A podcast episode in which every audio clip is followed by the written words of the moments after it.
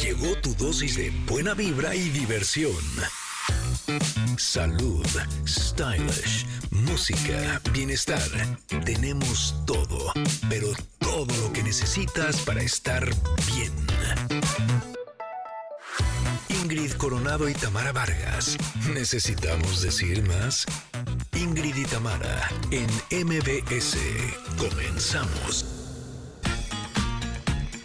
Connectors, Connectors, aquí andamos, Connectors. Feliz martes tengan todos ustedes. El día de hoy, fíjense que tenemos preparado un gran programa para todos. Ojo a esto, el doctor Mario Rebolledo nos va a explicar a detalle en qué consiste la reforma a pensiones del presidente Andrés Manuel López Obrador. Conectores queridos, ¿cómo están? Muy buenos días. Oigan, el día de hoy continuaremos la plática con nuestra querida sexóloga Irene Moreno sobre los mitos sexuales de las mujeres. Oigan, y mucho ojo a esto, Connectors. Gerardo Sánchez nos va a hablar sobre los deudores alimentarios y por qué se considera un tipo de violencia hacia las madres solteras. Pero además, Miquel Izal nos va a presentar su nuevo álbum como solista llamado El Miedo y el Paraíso.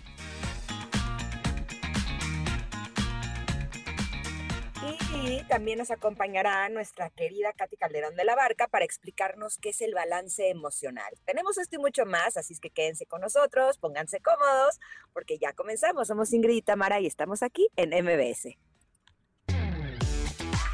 Ingrid y Tamara en MBS 102.5. Bueno, pues ya la quiero oír toda. Así. y sobre todo recordar, por supuesto, el gran momento que vivió Miley Cyrus en la sextagésima sexta edición de los premios Grammy, que vaya que se lució. Bueno, todo, me parece que toda la premiación estuvo bastante angelada, estuvo bastante eh, emotiva y que las eh, presentaciones especiales, los performances estuvieron bastante buenos. Pero este en específico de Miley Cyrus Fíjense que a mí la palabra empoderada me tiene un poco cansada, pero yo la vi tan segura de sí misma desde el previo, donde dice ella eh, en un pequeño video que hizo que esta sería la segunda vez que ella iba a cantar en vivo Flowers y que cuando aceptó cantarla en los Grammy fue por la única razón de pensar en ella misma en el futuro, volteando hacia atrás y decir, canté en los Grammys. O sea, Entonces decía, me tiene que salir perfecta, porque cuando volteé a ver en el pasado que canté en los Grammys, me quiero recordar así con mucha emoción. Y así lo hizo. La verdad es que se apoderó del escenario y finalmente se llevó dos Grammy esa noche. Eh, y bueno, pues obviamente insisto, toda la, los performances que se presentaron el pasado domingo fueron de total disfrute, me parece a mí, no sé si ustedes los vieron, ya me comentarán, queridos connectors, que les doy la bienvenida con muchísimo gusto a este programa y que bueno, pues siéntanse en casa, por favor, ya saben que aquí los estábamos esperando, este, pásele, pásele, limpiamos todo, pusimos todo en orden y además les tenemos muy buenos contenidos, los que creemos que nos van a servir mucho y que nos van a ser de muchísima utilidad, ya escuchaban ustedes el teaser, gracias a quienes nos escuchan en el 102.5, en MBS en Ciudad de México, nos están sintonizando justo ahí en esa frecuencia 102.5, gracias por hacerlo así, gracias también a quienes están en Córdoba y están sintonizando EXA 91.3. Amigos de Mazatlán también lo hacen en EXA 89.7 en toda la República Mexicana, inclusive fuera de ella también a través de nuestras plataformas digitales. Todos los días se conectan a nuestro podcast y son bienvenidos a este programa. Con mucho, mucho cariño los recibimos. Ingrid Coronado, ¿dónde estás? ¿Cómo estás? ¿Cómo te fue? Ay, no la escucho. ¿Se fue? Ah, que va, que va para arriba. Ah, que va subiendo. Ok, ok, ok. Fue a hacer un trámite y este, y ahora justo está llegando a la cabina. Pero bueno, hablábamos eh, del, Grammy, regresando nuevamente. Creo que de mis momentos favoritos, tuve varios, pero eh, cuando cantaron, eh, si no estoy mal, cuando cantaron e hicieron homenaje a Shiny O'Connor, por supuesto me fascinó. Y cuando hicieron homenaje a Tina Turner también, que cantó eh, Billie Eilish, cantó Olivia Rodrigo, que también me gustó muchísimo su performance. Eh, en fin, este, hace un momento escuchaba en el noticiero de Luis Cárdenas que decían precisamente, bueno, muchas mujeres talentosas, la noche fue de ellas. Y sí, me parece que lo, que lo hicieron muy, muy bien todas ellas. Estaba pensando, obviamente, que abrió Dua Lipa, también tuvo muy buen performance. Yo creo que fue una, una bonita noche, una gran noche y que todos además se veían como muy, como muy amigos todos, ¿no? Ahora sí que veto a saber, este, pero bueno, al menos eso era lo que proyectaban. Eh, bueno, de hecho, Taylor Swift, obviamente subiendo a eh, Lana del Rey, bueno, también mostró ese compañerismo entre colegas y decía ella que merecía también, por supuesto, estar allá arriba recibiendo el premio. En fin, eh, yo creo que fue una muy, muy buena entrega del Grammy y que ustedes, eh, no sé si lo vieron, si les gusta. a mí me hizo recordar ahora que estaba viendo lo que estaba junto a una de mis hijas, este, que estaba feliz viendo todas las participantes y los ganadores.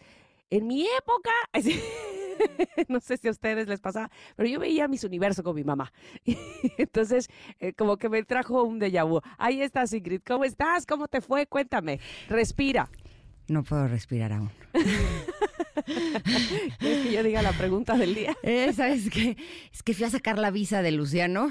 Ajá. Este, no sabes qué risa, porque las señoras que trabajan ahí, o sea, haz de cuenta que son mi mamá y me están regañando todo el tiempo. Me empezó a entrar un ataque de risa que dije, a ver si no me sacan.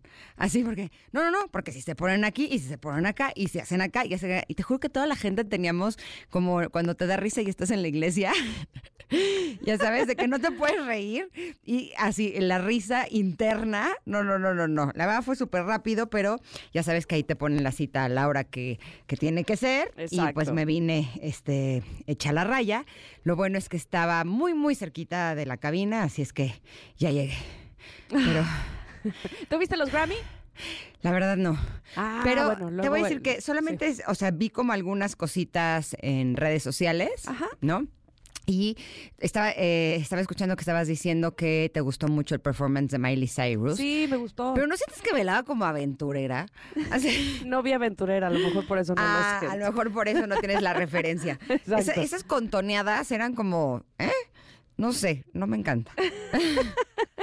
Estoy muy contenta por Miley, que se haya ganado su Grammy. Pero... La vi tan segura de sí que le decía yo a mi hija precisamente, mira, ella ahí estando en ese momento en el escenario se siente, se sabe estrella, se sabe lo máximo, se siente muy segura, o sea, me, gustó mucho lo que reflejaba. Ya no vi el bailecito, o sea, no, no chequé si, como, no sé, este, no, no, no tenía la referencia aventurera, pero este, pero la sentía tan segura de sí, comiéndose el escenario, pues, y eso me gustó mucho. Órale, pues no, ya la verdad no tuve la oportunidad de verlos. Este, pero sí vi algunas imágenes en donde Taylor Swift subió al escenario cuando ganó su Grammy con Lana del Rey, que las dos estaban nominadas, pero son amiguis. Sí, de hecho, desde la alfombra roja. así. Desde la alfombra roja, este quiso pasar con ella. Este, y eso fue un lindo detalle. Es que, ¿sabes qué? Siento que Taylor es como bien cariñosa. Es bien cariñosa de su ser. Sí, o sea, sí es cariñosa como con sus amigas, o sea, pues por, se ve que es cariñosa con el novio por las fotos que he visto, o sea, como que he visto fotos que se toman. Sí, haz cuenta que eh, cuando estuvo en México sí llegué a ver algunas fotos de algunas personas que se tomaron foto con ella y los abraza mucho, o sea, como que, como que sí es muy cariñosa, la verdad es la impresión que me da pero que además anunció un nuevo álbum. Ay, para el 19 de abril sacará nuevo álbum, porque, a ver, todas las Swifties estaban esperando que ella avisara que iba a ser eh, la, la, versión de... Mm, ah, se me fue. Este, Reputation en, Taylor version, ¿no? Este, que, ya sabes que lo vuelve a hacer, ¿no? Entonces dijo, todo el mundo estaba pensando, ya va a sacar el álbum Reputation en su versión y entonces eso seguro será lo que nos va a anunciar. ¿Y cuál que se sube a decir, no, desde hace dos años les tengo este secreto, que es que este, tengo un nuevo álbum, si me pueden poner aquí el nombre completo porque es un poco largo, este, y saldrá el 19 de abril y pues todo el mundo, ah, bueno, todas las Swifties. Es que es lista, lista, de veras, o sea, esperar a ese momento en el que gana el Grammy, o sea, de veras es muy buena para anunciar sus cosas. Yo lo que me pregunto es cómo le hizo para que en estos años hiciera su gira, que fue la gira más importante en el mundo de la música a nivel mundial ¿no? Y aparte tener novio, y aparte componer Aparte canciones, y aparte grabar disco. O sea, neta, ¿a qué hora es eso? sí, me Mira que una de las cosas que estaba eh, escuchando justamente entre cortes es este apoyo que tiene de, de parte de sus papás, ¿no? Este, cómo hace la diferencia, porque eh, hacían la comparación evidentemente con Britney. este, No, bueno. Y, y hacían la diferencia de, bueno, también el papá de, de, de Taylor está pegado a su carrera y también la apoya y demás, y su mamá también, ¿no? Entonces, pero bueno, cuando te das cuenta que los intereses eh, o el interés principal de los padres es ella, ¿no? Y no el dinero que genera ella o lo que o la profesión de ella, sino ella misma, ahí me parece que surge toda la diferencia, ¿no? No, es que una cosa es ser parte del equipo de tu hija o de tu hijo y apoyarlo en su carrera, A ¿no? ella, ajá, o ella. incluso, o sea, no dudo que sea hasta el trabajo de los papás, ¿no? O sea, no solamente como papás, sino también como, como del equipo de producción que le ayuda a cumplir todos sus sueños y está buenísimo. Pero hay muchos papás que no solamente el de Britney, ¿eh? El de Elvis en la película. El de eh, Michael, eh, exacto, o sea, como que... el de que- Whitney, ¿ya viste esa película? Sí, también. O sea, que quieren que trabajen de más e incluso así es como terminan muchos con algunas adicciones, principalmente a las pastillas, porque están agotados y quieren que funcionen más, estén despiertos y que rindan y entonces les dan cosas. O sea, no, bueno. Sí, Sí, no. porque ahí el interés es el dinero, ¿no? Sí, no, sí. no- no tu hijo como tal, pues. Entonces, bueno, ahí, ahí estaba la diferencia y yo creo que ese apoyo también sirve para lo que tú decías, para atender varias áreas. Pero bueno, ya estamos aquí en la charla bonita y ya nos tenemos que ir a un corte, pero antes faltan vas- varias cosas que hacer. Eh, pues es que me mandaron tres preguntas del día. O sea, La última. O sea, Agarra la neta, última. neta, díganme cuál. O sea, Agarra la de la última que ya la formuló bien Itzel, pero mi- antes de que la digas, queremos felicitar a Memo. Ya está en cabina. cumpleaños. Nuestro jefe Nuestro Memo. Te queremos, Memo. Que tengas una vuelta al sol hermosa, que te apapachen mucho, que estés lleno de amor, salud, éxito, bendiciones. Te queremos con todo nuestro corazón y eres un jefe extraordinario. Guillermo Guerrero, eso. Eso. Feliz cumpleaños. Te mando un abrazo, Memo, con todo mi cariño. Ojalá que pronto te lo pueda dar. Que lo pases muy, muy, muy, muy, Pues, ¿sabes qué? Yo sí se lo voy a dar. Aquí Ándale, en vivo, en persona. dáselo es más, ya me voy. Que En voy a abrazar a Memo. en mi representación. Y quieres yo hago la pregunta Ay, ahí que se lo hables? lanzo rápido, miren. Ándale, ándale. Porque justo les contaba que acabo de ir a lo de la visa y eh, la verdad fue bien rápido, eh, me tardé 15 minutos. Pero hablando de visas y trámites, ¿cuál es el más difícil de hacer?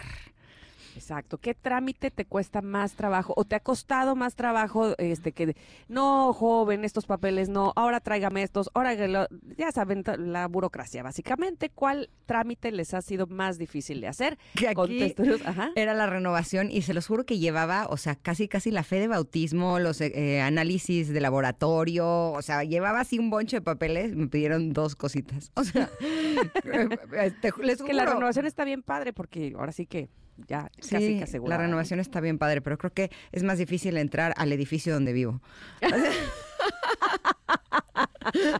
Bueno, por algo será.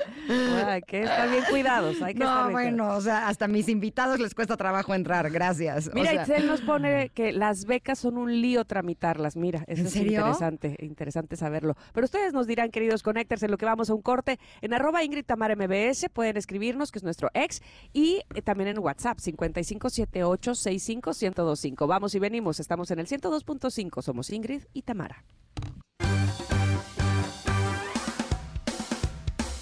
Es momento de una pausa. Ingrid y Tamara, en MBS 102.5.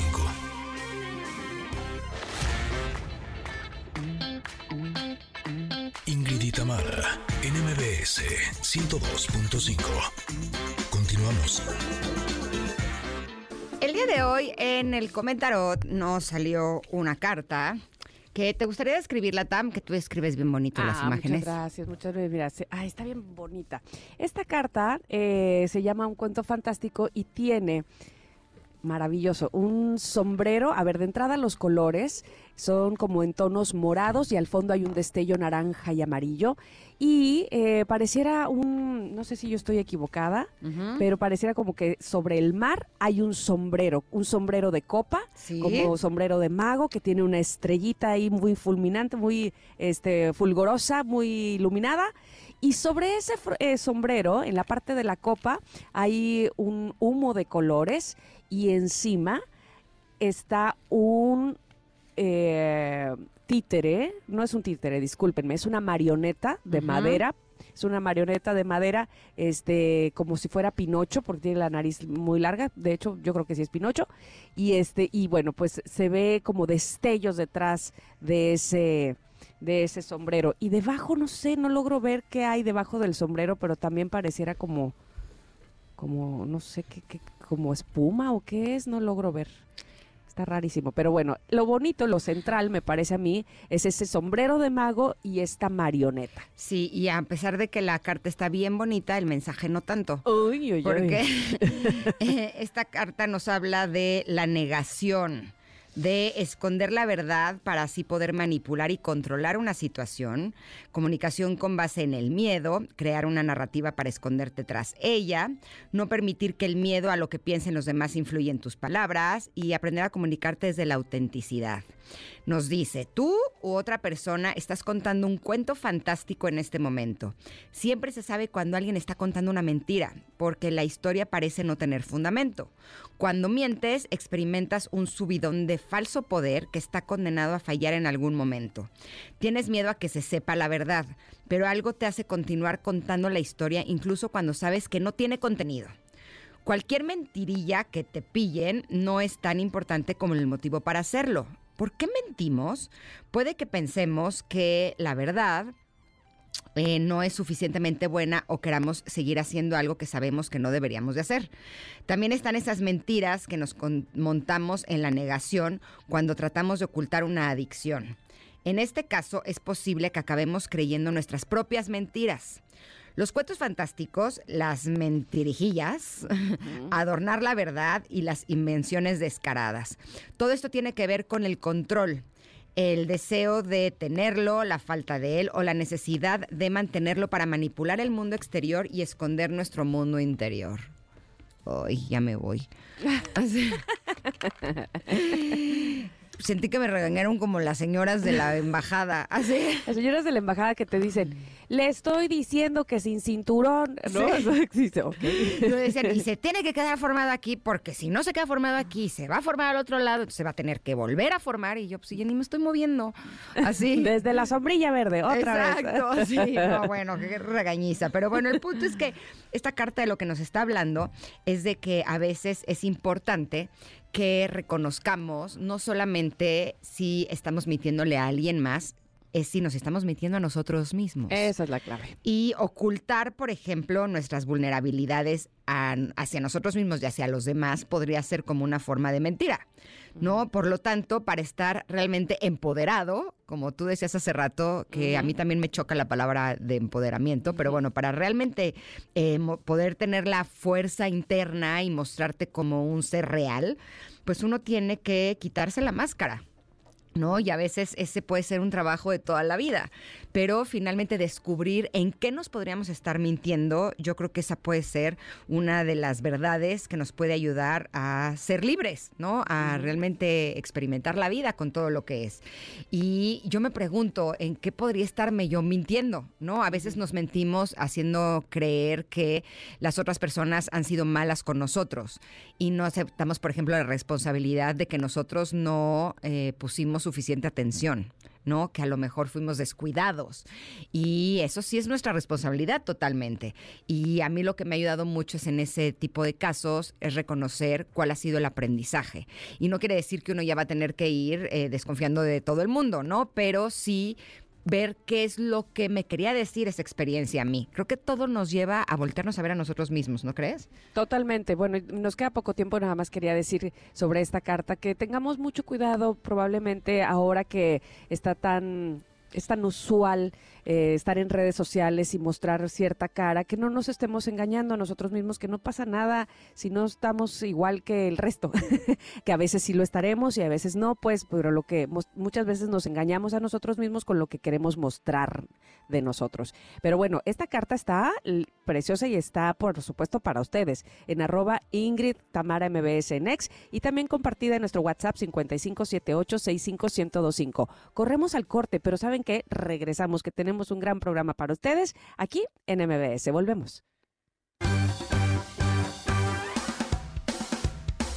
Es momento de una pausa. Ingrid y en MBS 102.5.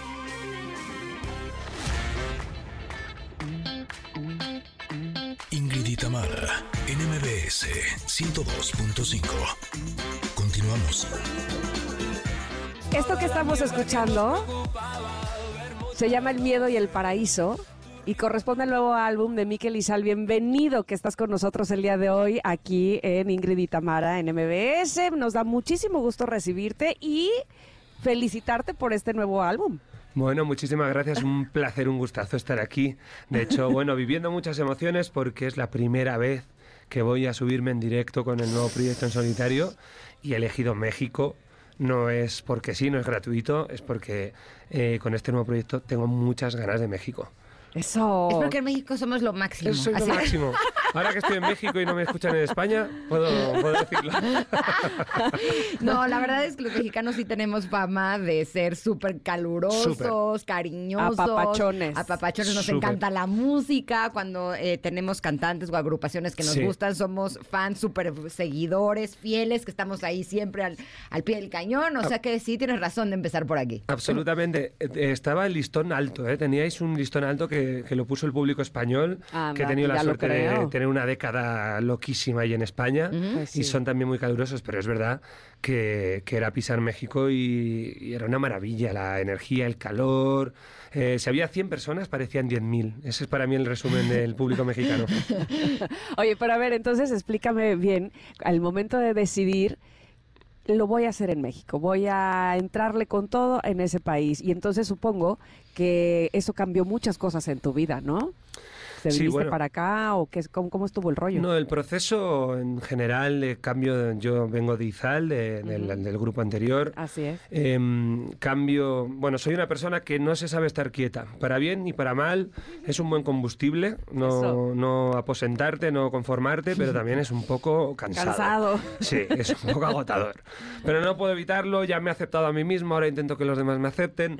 Eh, entonces, bueno, necesitaba cambiar un proyecto nuevo, sentir que además podía expresarme un poco más en primera persona, aunque es verdad que escribí todo lo que todas las canciones de Izal eran mías y demás, pero creo que poco a poco iba escribiendo más de una forma más personal, no sé cómo explicarlo, llámalo madurez, llámalo vejez, llámalo como quieras. Eh, pero estaba cambiando algo dentro de mí, sentía que era la hora de, empezar un nuevo proyecto y, y, para mí un nuevo proyecto es hacer cosas que nunca he hecho. Y algo que nunca jamás hice fue presentar un trabajo en México por primera vez. Siempre eran giras que las de México que tocaban en medio de España o parábamos en España y, y esta vez dije, ¿por qué no empiezo con, con, ese público del que acabamos de hablar, ese calor? en, en, dos fechas no muy grandes, que tampoco estoy muy acostumbrado. Estaré mañana, yo que sé, 300 personas en Guadalajara, Oye. mil en Ciudad de México, oh. algo, o sea, mucho calor, pero tampoco es los estadios ni algo más de andar por casa, de poder mirar a los ojos a las personas y me interesa mucho todo lo que sea nuevo en este proyecto. Entonces, presentar para México, empezar aquí, es nuevo, me ilusiona y, y, todo lo que me ilusione me va bien en este proyecto. Yo creo que la palabra para mí es ahora mismo ilusión. Para eso he cambiado, para eso he tomado riesgos, porque era muy fácil quedarme con la banda pero me apetece ilusionarme, no tenerlo todo bajo control, tener vértigo. Voy a estar súper nervioso mañana en Guadalajara y, y, el jueves en Ciudad de México. Y eso es una maravilla. Acabas de utilizar una palabra que en mi vida había utilizado y que ahora la voy a utilizar mucho porque me encantó. Ya no vamos a aposentarnos. Eso. ¿Así? Eso así que ya les voy a decir así con éxito. No, no, no nos vamos a aposentar y nos vamos a poner las pilas, vamos a seguir adelante. A ver, porque un domingo de vez en cuando. Ahí sí nos podemos aposentar. Sí, o sea, pero todo lo demás Conviene. no. Así, Exacto. todo lo demás no. Oye, pero me llama mucho la atención el nombre de este álbum, que es tu primer álbum en solista después de cinco álbums con el, el grupo Izal, eh, que se llama El miedo y el paraíso. Uno pensaría que justo el paraíso está carente de miedo. Sí, ¿Cómo es que hiciste esta unión de estas dos imágenes? porque totalmente lo que tú has dicho para mí son ante- contrapuestos, términos totalmente contrapuestos. Eh, decía Nina Simone que ser libre es no tener miedo. Y eh, creo que el miedo es lo peor del mundo, es lo- lo- el sentimiento que te paraliza, que es lo que pocas veces trae algo bueno. Pero, en- sin embargo, a mí sí me ha traído algo bueno. Este disco lo escribo a finales de... a principios de 2021, hace ya tres años, que pasaba una época más bien mala en mi vida. Estaba, bueno, pues es que todos tenemos... no podemos estar siempre en el paraíso. Claro. Y estaba yo lejos, lejos del paraíso. Y, y necesité ocupar la cabeza. O sea, acababa de grabar además el último disco de Izal, El Hogar, y hace dos meses nada más. Pero como estaba tan angustiado, dije, me voy a una casita que tengo ahí en, eh, bastante remota, en la playa, en Valencia, allí en España. Y me puse a componer, pero no sabía ni para qué eran las canciones. Me puse a escribir porque necesitaba pensar en otra cosa. O por lo menos que, que eso lo que estaba pensando se convirtiera en algo más agradable, hacer algo bello, de ese miedo a hacer algo bonito. Y empecé a escribir estas canciones por orden básicamente casi como están en el álbum. Empecé Oh. con el miedo, porque es lo que lo llenaba todo en ese momento. Seguí con la rabia, que es otro de los temas del álbum. Luego ya eh, remonté un poquito y hablé de fe, de vamos a ver, vamos, hemos empezado muy oscuros, vendrá algo mejor. Y entonces ese camino de autoconocimiento se convirtió en este álbum conceptual totalmente, eh, cat- catártico, no sé. Me curó mucho, eh, lo escribí en dos meses y medio que me cambiaron la cabeza. Estaba más tranquilo, cogí esta, eh, esta ilusión nueva de, de nuevo proyecto, mm, este disco va a ser mi primer disco en solitario, me abrió un nuevo camino, así que hasta del Claro. miedo se pueden sacar cosas positivas y, y nuevos caminos. De acuerdo. Pues qué interesante, que- porque es como, como escuchar tu diario, ¿no? Básicamente, Totalmente. me encanta eso. Y, y dime, ahora que estabas eh, componiendo para ti, porque componías antes para el grupo, pero ahora para ti, ¿tenías muchos desencuentros contigo? Así, ¿Tenías como, esto no, esto sí, o, o lo estabas llevando bien, digamos, de, ah, me está gustando? Sí, es, realmente siempre he compuesto para mí. O sea, el proceso de composición con el grupo era muy parecido. Lo que pasa es que creo que las temáticas quizá no eran tan personales. Mm. Quizá eran un poquito menos... Había de todo, ¿no? Más Pero- generales. Sí, había de todo, pero bueno, me permitía divagar en historias más ligeras. O esta vez era todo entraña, esta vez era, como tú bien has dicho, un diario donde me exponía muchísimo. De hecho, el primer nombre del álbum era Biopsia. Que era como abrirme en canal Ah, y, las entrañas y tal. Y Me gusta más el medio y el paraíso, Sí, francamente. el, eh, Santos y Fluren, los productores del, del álbum, me dijeron, tío, es que ese término médico casi tan frío, tan crudo, igual, con todo el sentimiento, el calor que hay dentro, y me hicieron recapacitar y cambié el nombre. Pero sí, el proceso es, es parecido, siempre compuse para mí en la intimidad, pero las, las temáticas y el peso de, de las reflexiones y las emociones son, son muy personales. Oye, y dentro de las presentaciones que vas a tener en nuestro país, vas a estar en el Lunario Ujú. eh, del Auditorio Nacional el próximo 8 de febrero. Este jueves. ¿Qué van a poder disfrutar? Pues un montón, van a disfrutar un montón. Van a disfrutar de la banda que me acompaña, que, que son maravillosos y maravillosas. Eh, van a disfrutar tanto del álbum nuevo, enterito, se lo voy a tocar enterito, pero también una selección de, de temas de, de Izal, de todo lo que compuse para el grupo, pues los 10, 12, 14 temas que creo que el público que viene de antes, no del nuevo, pues querrán escuchar. No reniego para nada del pasado. Siguen, esas canciones siguen siendo hijitos míos. Que, que sí que es verdad que ahora tocaré de una forma un poco diferente. He renovado el sonido, he hecho nuevas producciones de esos, de esos temas de siempre, que también tengo ganas de que escuche la gente, en fin. Todo Ah. nuevo. Justo, justo ahora que dices renovar el sonido, eh, fíjate que en todos los años que tenemos entrevistando artistas, cada vez es más eh, no es que difícil, pero cada vez es más, eh, no tan cierto eh, saber qué género canta alguien, porque afortunadamente ahora, creo yo afortunadamente, pues hay muchas influencias y hay muchas mezclas y demás. ¿Cómo definirías el género en el que tú cantas? Pues vamos a seguir en esa línea de no saber muy bien qué hago. Me encanta. Porque es verdad que creo que mm, hay más electrónica en este Ajá. álbum, más, em, hay menos guitarra, por ejemplo, pero, pero viene de, de que escucho mucho Bon Iver, James Mm. Blake, em, Jack Garrett, un poco... No sé, me, me interesa más, eh, me interesó explorar producciones más, más electrónicas. No sé, hay canciones, La huida se viene a un son cubano, esa Órale, qué canción. bien. El miedo se hace poco colaboré con la China Mora, que es una eh, es una artista de electrónica hard techno oscurísima y se sumó a mi canción del miedo, que en, que en principio era casi cantautoril y se ha convertido en otra cosa. Yo que sé, La Fe es una balada, diría. El Paraíso es música electrónica alegre. Yo que sé. Hago lo que me no me puedo aburrir de mí, es la norma, no me quiero Ok. aburrir de mí, entonces como haga un disco solo de guitarras rock, me voy a aburrir en la tercera canción, creo. Entonces, intento pasármelo bien y, y hacer algo que me sorprenda a mí mismo. Ahora, quién sabe, ¿eh? porque conforme uno va creciendo y va adquiriendo nuevas experiencias, eh, pues uno también le van gustando cosas distintas Sí. y uno no debe de decir de esta agua no beberé. Jamás. Aunque sí hay estilos de música que, eh, por lo menos en lo personal, a mí no me gusta escuchar. Me veo- Entonces jamás mm, compondría una canción que fuera de ese género musical. No, No me veo haciendo reggaetón.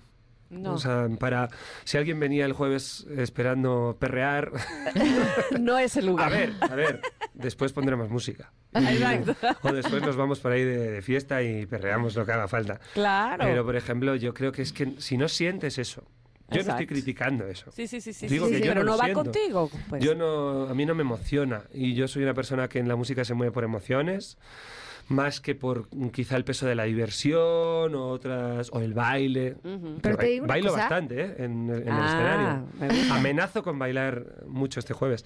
Y Pero ponernos tienes que a bailar. que- sí, pero de otra forma, ¿no? De una forma emocional, nostálgica, no sé. Que te voy a decir, no sé si conozcas la música de banda. Es eh, un género que en México se escucha mucho. De eso me han hablado, estoy seguro, en la Sí, última visita. Es banda. Y honestamente, yo no escucho banda. No es un género que a mí me guste. Pero hubo una época de mi vida en la que estaba muy enojada. Y entonces componía canciones de música de banda. Porque sentía que ahí podía decir, y tú, no, o sea, eh, O sea, es, es, punk- es un poquito punky. es, un género, imagínate, hay una canción de banda que se llama Ojalá que te mueras. Ah, bueno, bien. O sea, ya es el La enojo. metáfora la he, la he cogido.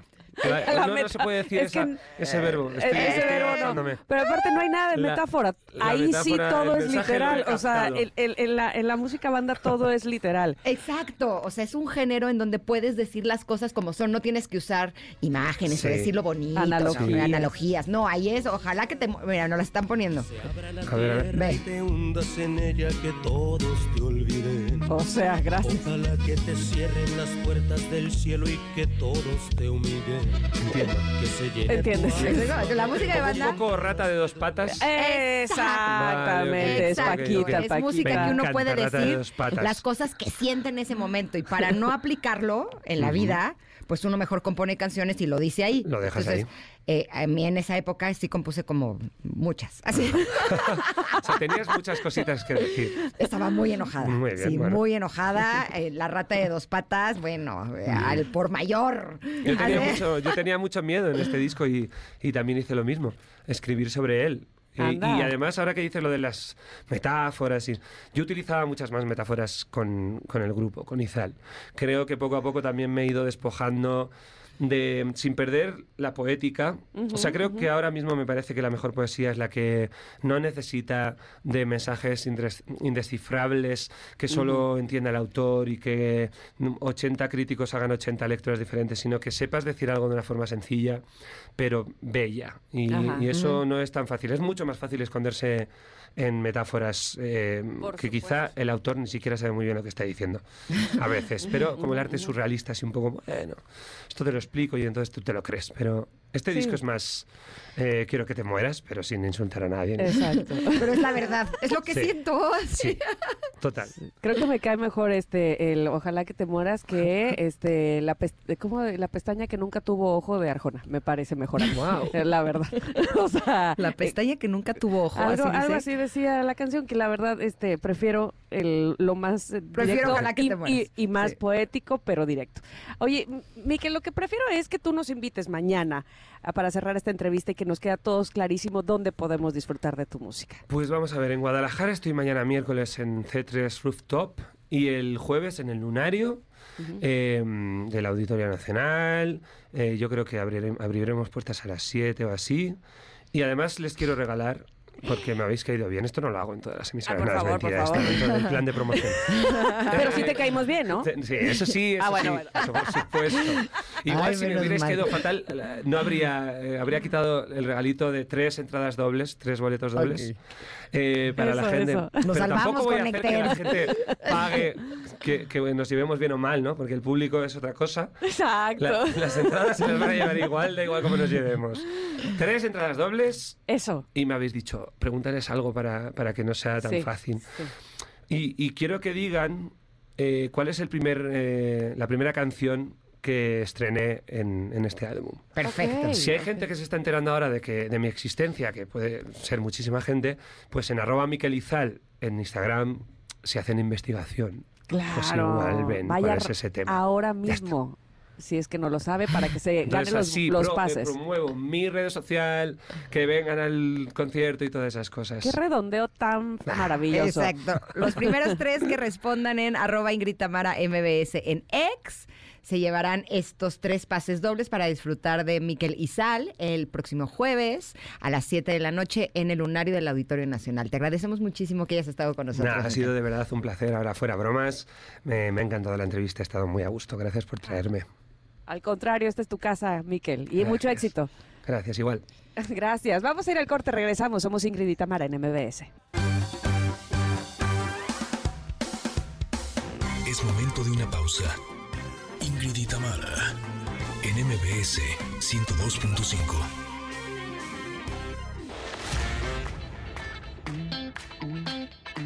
Ingrid y Tamara, en MBS 102.5. Continuamos.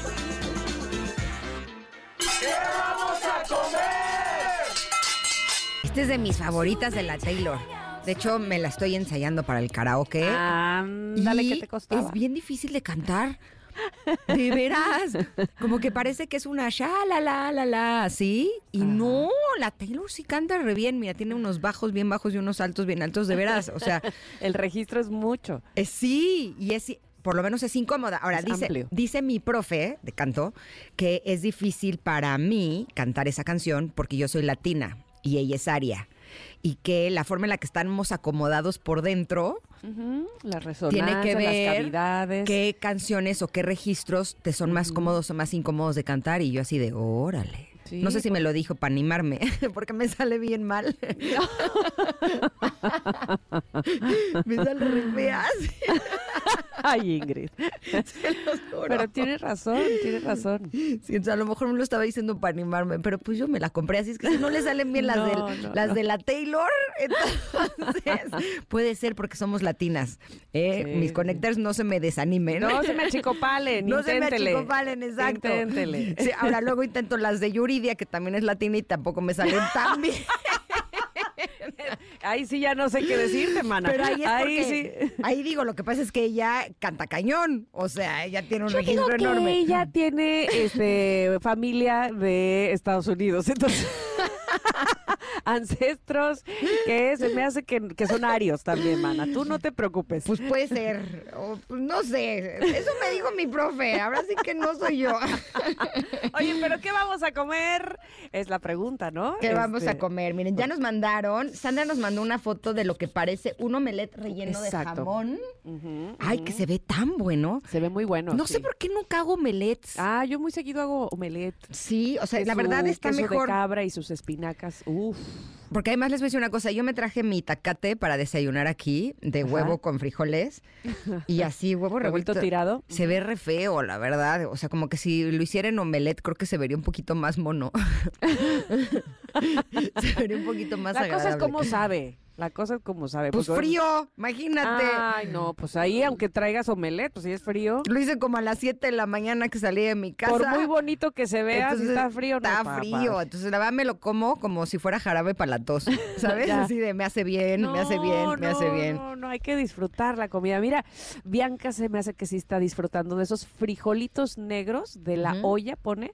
Pero eso sí, acompañados de una salsa picada, que esto me parece que quiere decir un pico de gallo, eh, queso, que es como quesito fresco, aguacate, chicharrón y una tortilla. ¿Me explicas qué rico se ve eso? Ah, Híjole, creo que yo voy a aportar a nuestro chat de qué vamos a comer. Aporta, aporta. Híjole, un desayuno que hicimos eh, ayer. Ajá, ajá. Híjole, estaba re bueno. Miren, les voy a explicar porque estaba bien bueno. De verdad A sí ver. vale mucho la pena y está bien fácil. Dale, dale, dale. Era pan tostado, pan de caja tostado.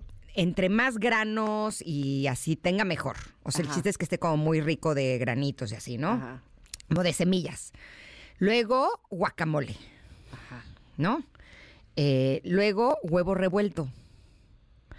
Luego, eh, yo no, eso yo no se lo puse, pero se lo puse a los demás, unas eh, dos eh, rebanaditas de tocino, así que esté crunchy, ¿no? Que esté así Sí, fritito. sí, ajá. Crujientín. Y- crujientín.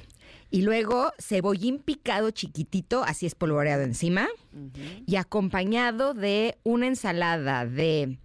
eh, eh, ahí está este tipo de lechuga. eh, Romana, italiana. no, no, no, no, no, la que son más chiquitas. Arúgula. Arúgula Ajá, con limón amarillo, ajá. un poquito de aceite de olivo y sal. No, no, no, no, no. No, sí, sí, sí, Se la los quiero, la juro quiero. Que estaba espectacular y además está súper saludable. Yo me lo comí sin tocino y la verdad volé así, me salieron colores. delicia, Qué delicia. Está bien fácil y la buena noticia es que los niños también se lo comieron re bien. Ah, bueno, pues es que sí, su- Sí. suena muy bien, huevito, pan tostado, aguacate. No, no, no, pues todo tiene todo. Ah, tú muy bien, es una receta ganadora esa. Eh, ahorita Este, se las voy a compartir sí. en el chat. Y tómale que- foto también. No, sí le tomé foto. Ah, pues ahí sí, está, le ahí tomé está, foto y se les voy a mandar la foto. Ok, perfecto. Bueno, mira, dice aquí, hay un nuevo connector que no pone su nombre, pero que le invitamos para que le hablemos por su nombre, eso sería maravilloso. Dice, buen día, una revolcada, es lo que se está comiendo, una revolcada desde Tamazulapam, Oaxaca. Y abriendo la foto parece como una... Entomata- entomatada verde, parece como, Parece como que- entomatada de tomal, de tamal, Le- ¿no? no, pues no sé, entomatada Déjale. verde con, con chorizo, papa, pareciera cilantro y cebolla arriba y crema, ¿no? Yo lo veo así como entomatada verde. No, pues se ve re bueno. Así que síganos mandando eh, sus opciones de eh, qué vamos a comer al chat especial. Si ustedes todavía no forman parte de esta comunidad, escríbanos al 55 78 65 1025 y estaremos felices de agregarlos para que puedan no solamente compartir, sino también recibir todas las miles de ideas que nos llegan todos los días para qué vamos a comer. Pero nos vamos a ir un corte. Vámonos. Porque eh, ya son las 11 con dos minutos y al regresar estaremos hablando de un tema importantísimo, la reforma a pensiones, que es ese fondo semilla que servirá para compensar a los trabajadores. Suena muy interesante. Vamos y volvemos, somos Ingrid y Tamara, estamos aquí en el 102.5, regresamos.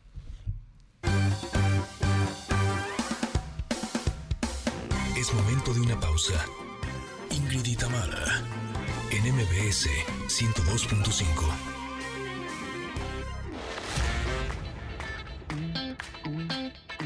Ingrid y Tamara, en MBS 102.5. Continuamos. Connecters, en la primera hora de Ingrid y Tamara en MBS platicamos con Miquel Izal sobre su nuevo álbum como solista, El Miedo y el Paraíso. Vamos a escuchar un poquito de lo que nos dijo. Decía Nina Simone que ser libre es no tener miedo. Y eh, creo que el miedo es lo peor del mundo, el sentimiento que te paraliza, que es lo que pocas veces trae algo bueno. No, este disco lo escribo a principios de 2021, hace ya tres años. Me puse a escribir porque necesitaba pensar en otra cosa. O por lo menos que, que eso lo que estaba pensando se convirtiera en algo más agradable, hacer algo bello, de ese miedo hacer algo bonito. Y empecé a escribir estas canciones Bueno, pues más adelante vamos a platicar con nuestra sexóloga Irene Moreno sobre los mitos sexuales de las mujeres, porque nos quedamos a la mitad justamente, así es que vamos a saber la segunda parte. Gerardo Sánchez nos va a hablar sobre los deudores alimentarios y Katy Calderón de la Barca nos explicará qué es el balance emocional. Bueno, tenemos eso y muchas cosas más, así es que quédense con nosotros. Somos Ingrid y Tamara en MBS. Continuamos.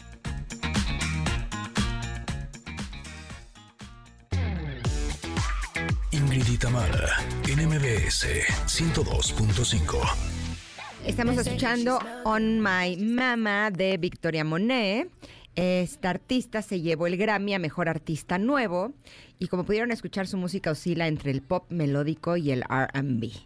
Pero eh, antes de ir con nuestro siguiente invitado, aprovecho para saludar nuevamente a quienes nos escuchan a, través del 102.5, pero también saludo a Córdoba, que nos escuchan en EXA 91.3, y a Mazatlán, que nos escuchan en EXA 89.7. Y en este momento son las 11 con 11 minutos.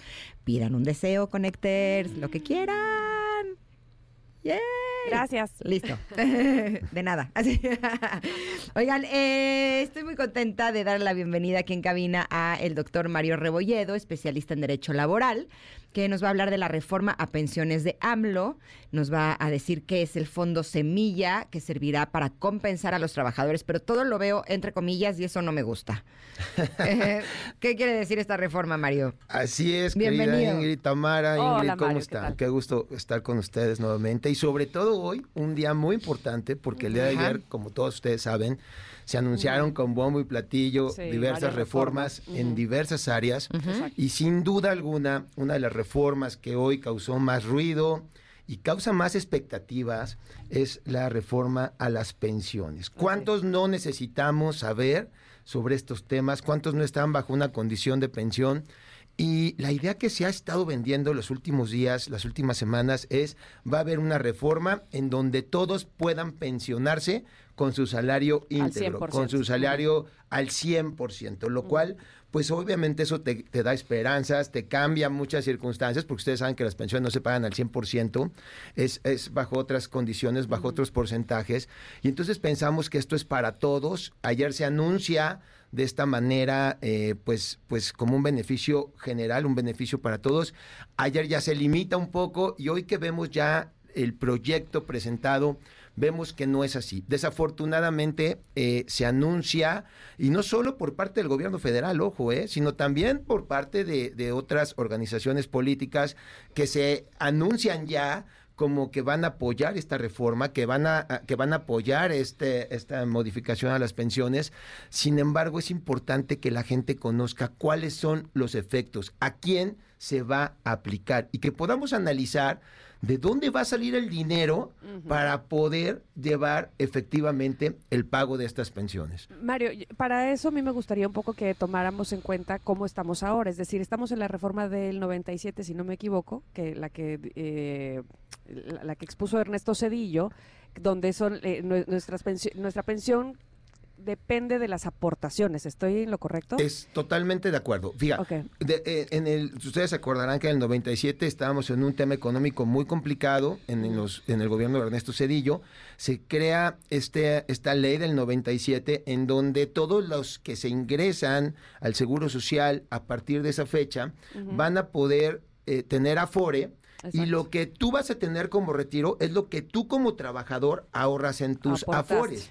Es lo que tú aportaste. A diferencia de todos los trabajadores que están antes de esta ley del 97, donde sí son susceptibles de poder tener una pensión. Entonces, primero, esta reforma lo que trata es justamente de eliminar esta, del esta 97. ley 97 y no solo esa, sino también la que se expide con, con Felipe Calderón, en donde habla exactamente de lo mismo, pero con lo que tiene que ver con los trabajadores eh, que están en el ISTE, los, los pensionados por el ISTE. Entonces, no es que vaya a desaparecer las pensiones, no es que vayan a desaparecer los, los afores. Fíjense, por ejemplo, en el tema de afores, estamos hablando que solo en el tema de afores hay una cantidad bárbara, cincu- más de 50 billones ¿no? de pesos ahorrados. Estos no se pierden. Si tú tienes una cuenta individual, la vas a seguir teniendo, la vas a poder seguir manejando. No es que vaya a desaparecer la FORE, no es que se esté procurando esto.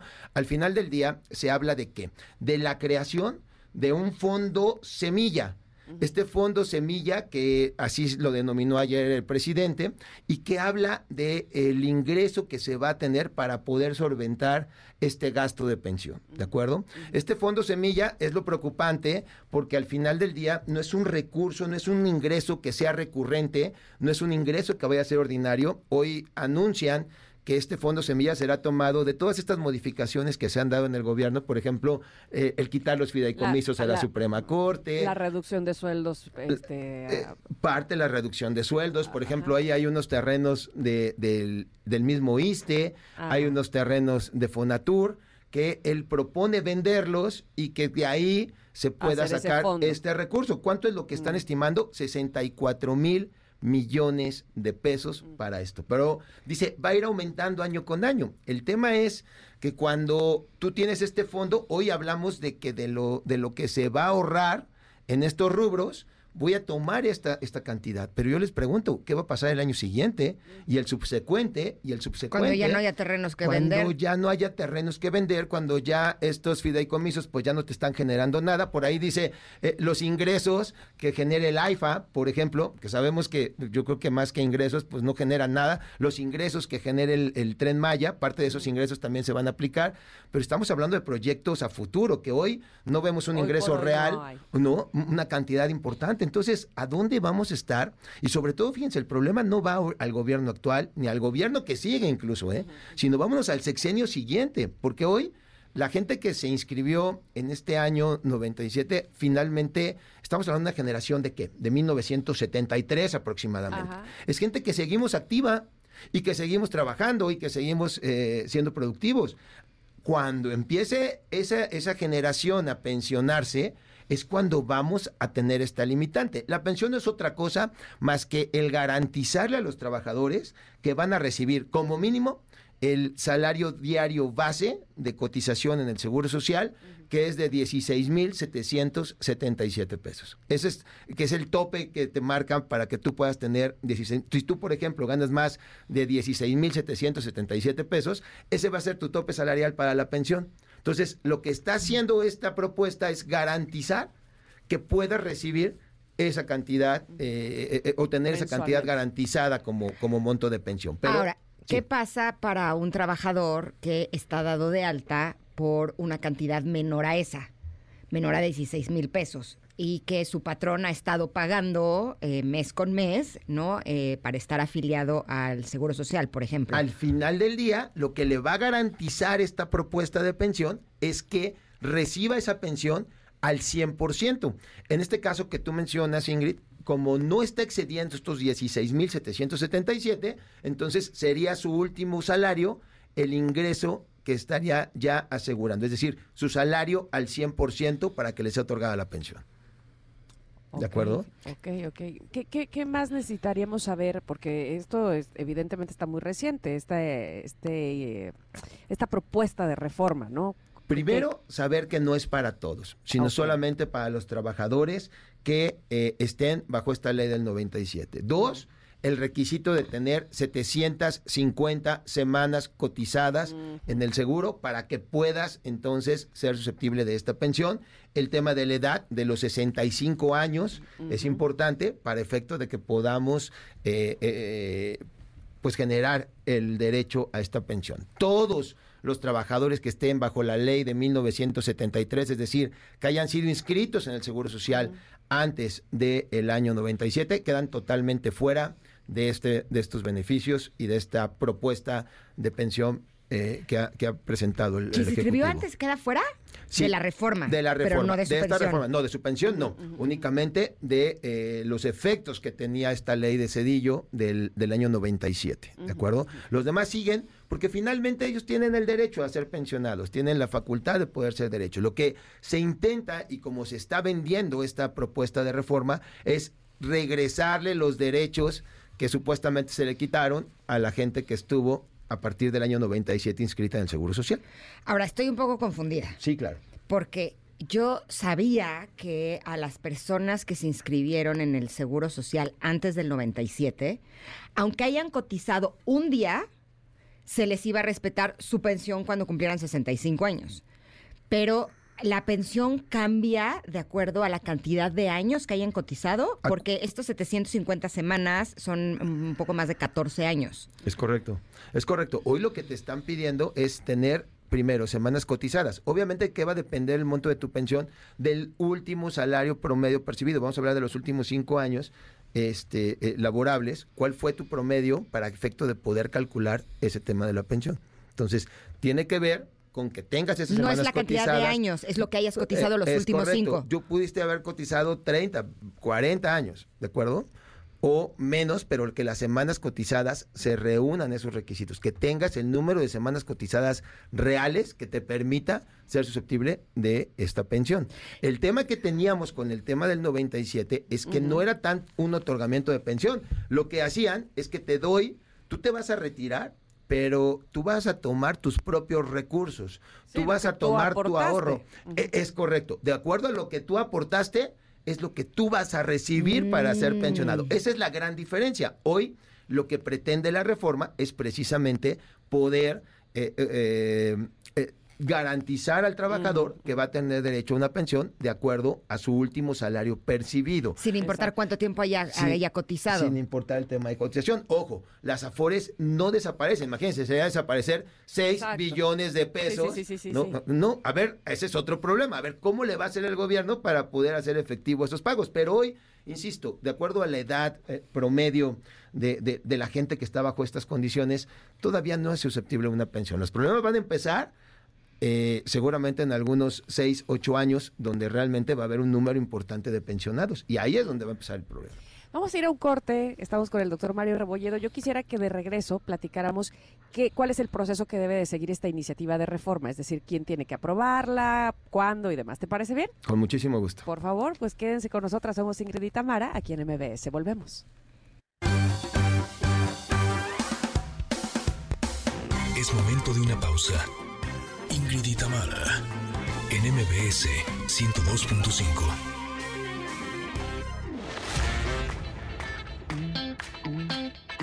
Ingrid y Tamara, en MBS 102.5. Continuamos.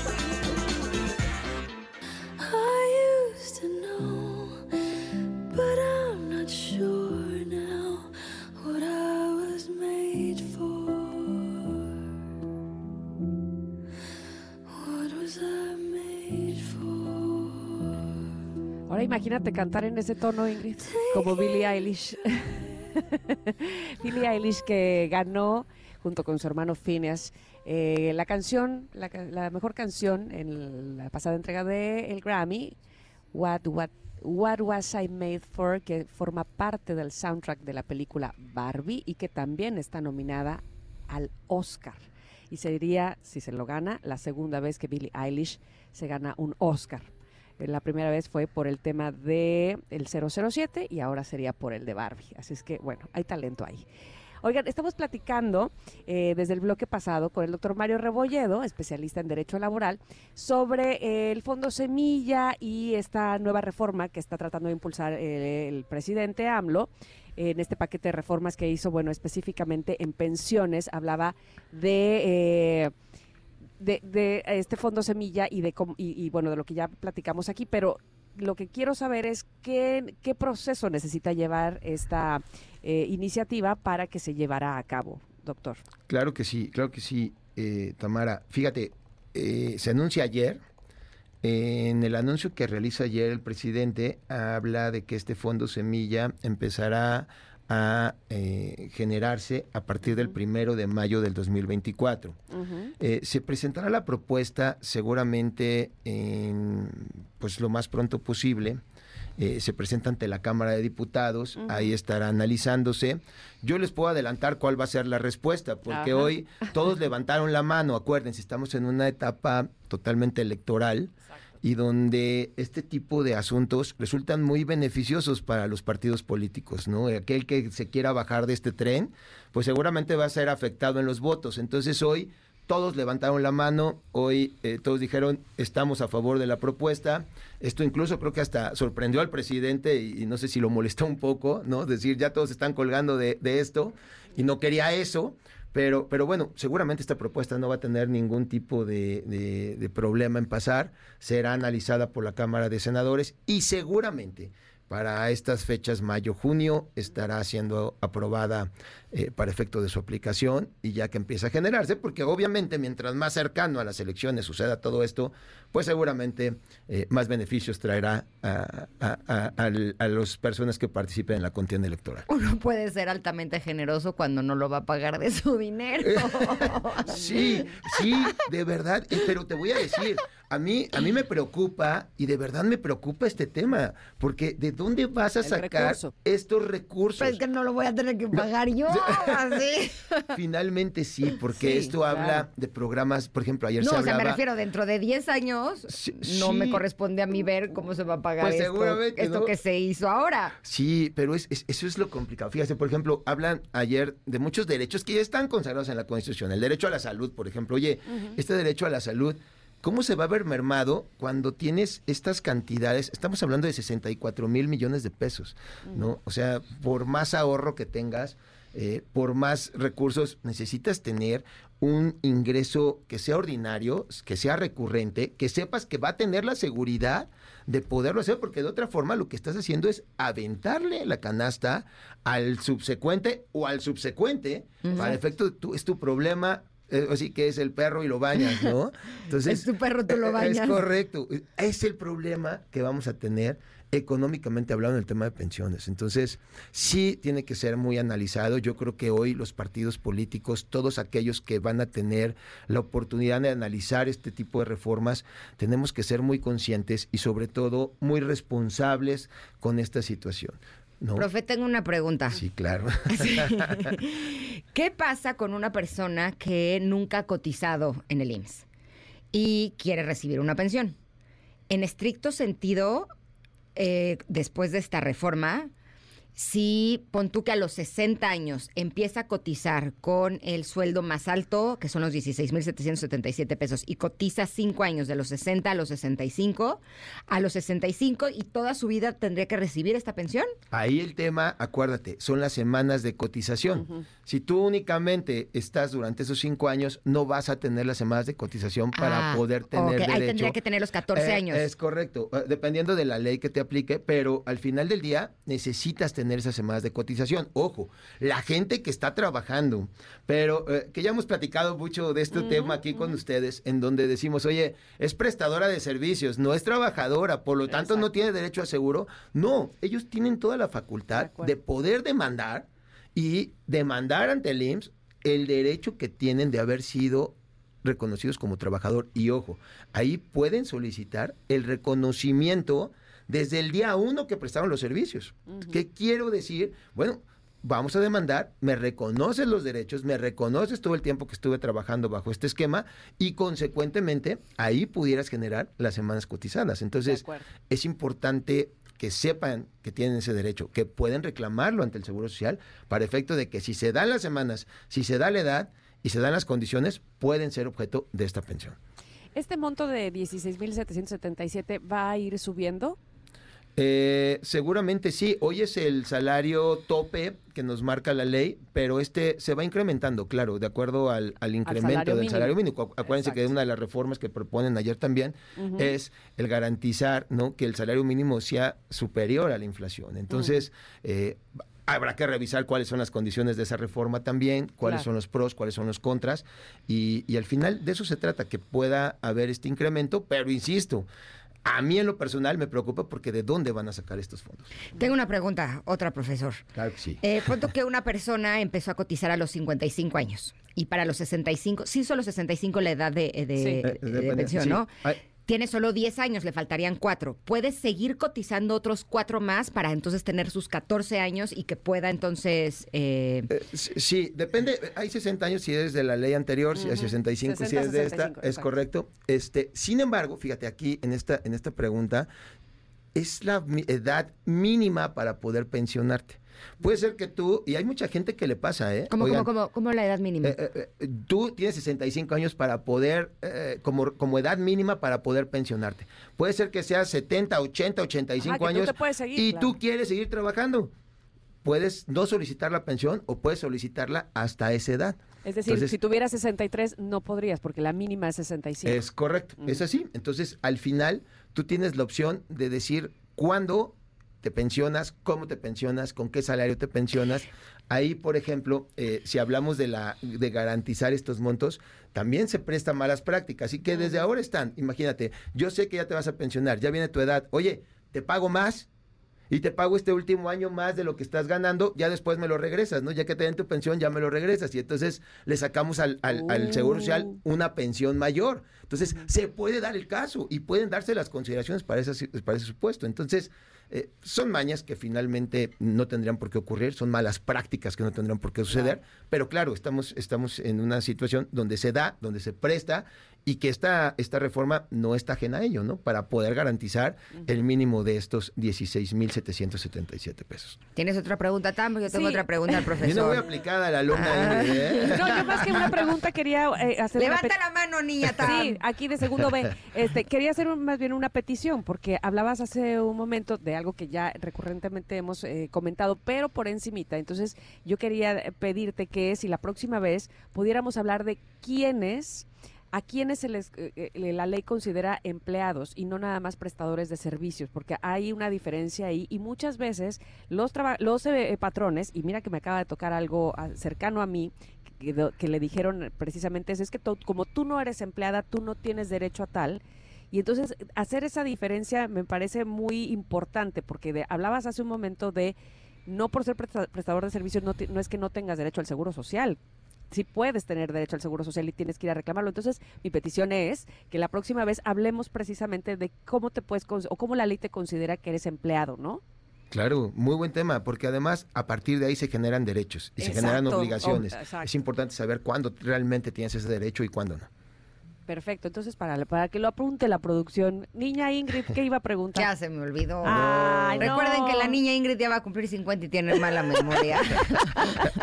la niña Ingrid ya no es tan niña. ¿sí? Ah, que la canción. Pero bueno. Pero eh, quiere decir que no era tan importante No, entonces. seguramente sí, seguramente sí, venía muy aplicada. Oye, ¿eh? pero ¿sabes qué? Lo que sí es que eh, si eh, los connectors están teniendo dudas sobre la pensión o cualquier otro tema laboral, por favor no duden, eso sí, en consultar al doctor Mario Rebolledo. ¿En dónde lo pueden hacer, Mario? Claro que sí, mira, les voy a dar las redes sociales en el Instagram, arroba Mario-Rebolledo 1, en Facebook como Mario A. Rebolledo y en Twitter, y bueno, en X, a este, igual como Mario Rebolledo. Ahí Perfecto. estamos, con muchísimo gusto. Súper. Muchas gracias, Mario. Al Un placer tenerte como siempre. Un abrazo para los dos. Vamos a ir a un corte, Connectors. Son las 11.35, pero volvemos para hablar ay, de otro tema, híjole, importantísimo. Ujú. ¿Qué les digo? México y los millones de padres deudores alimentarios. Chale. Regresamos.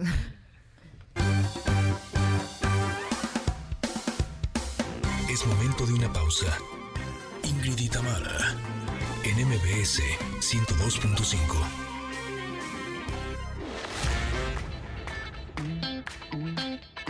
Ingrid y Tamara, en MBS 102.5.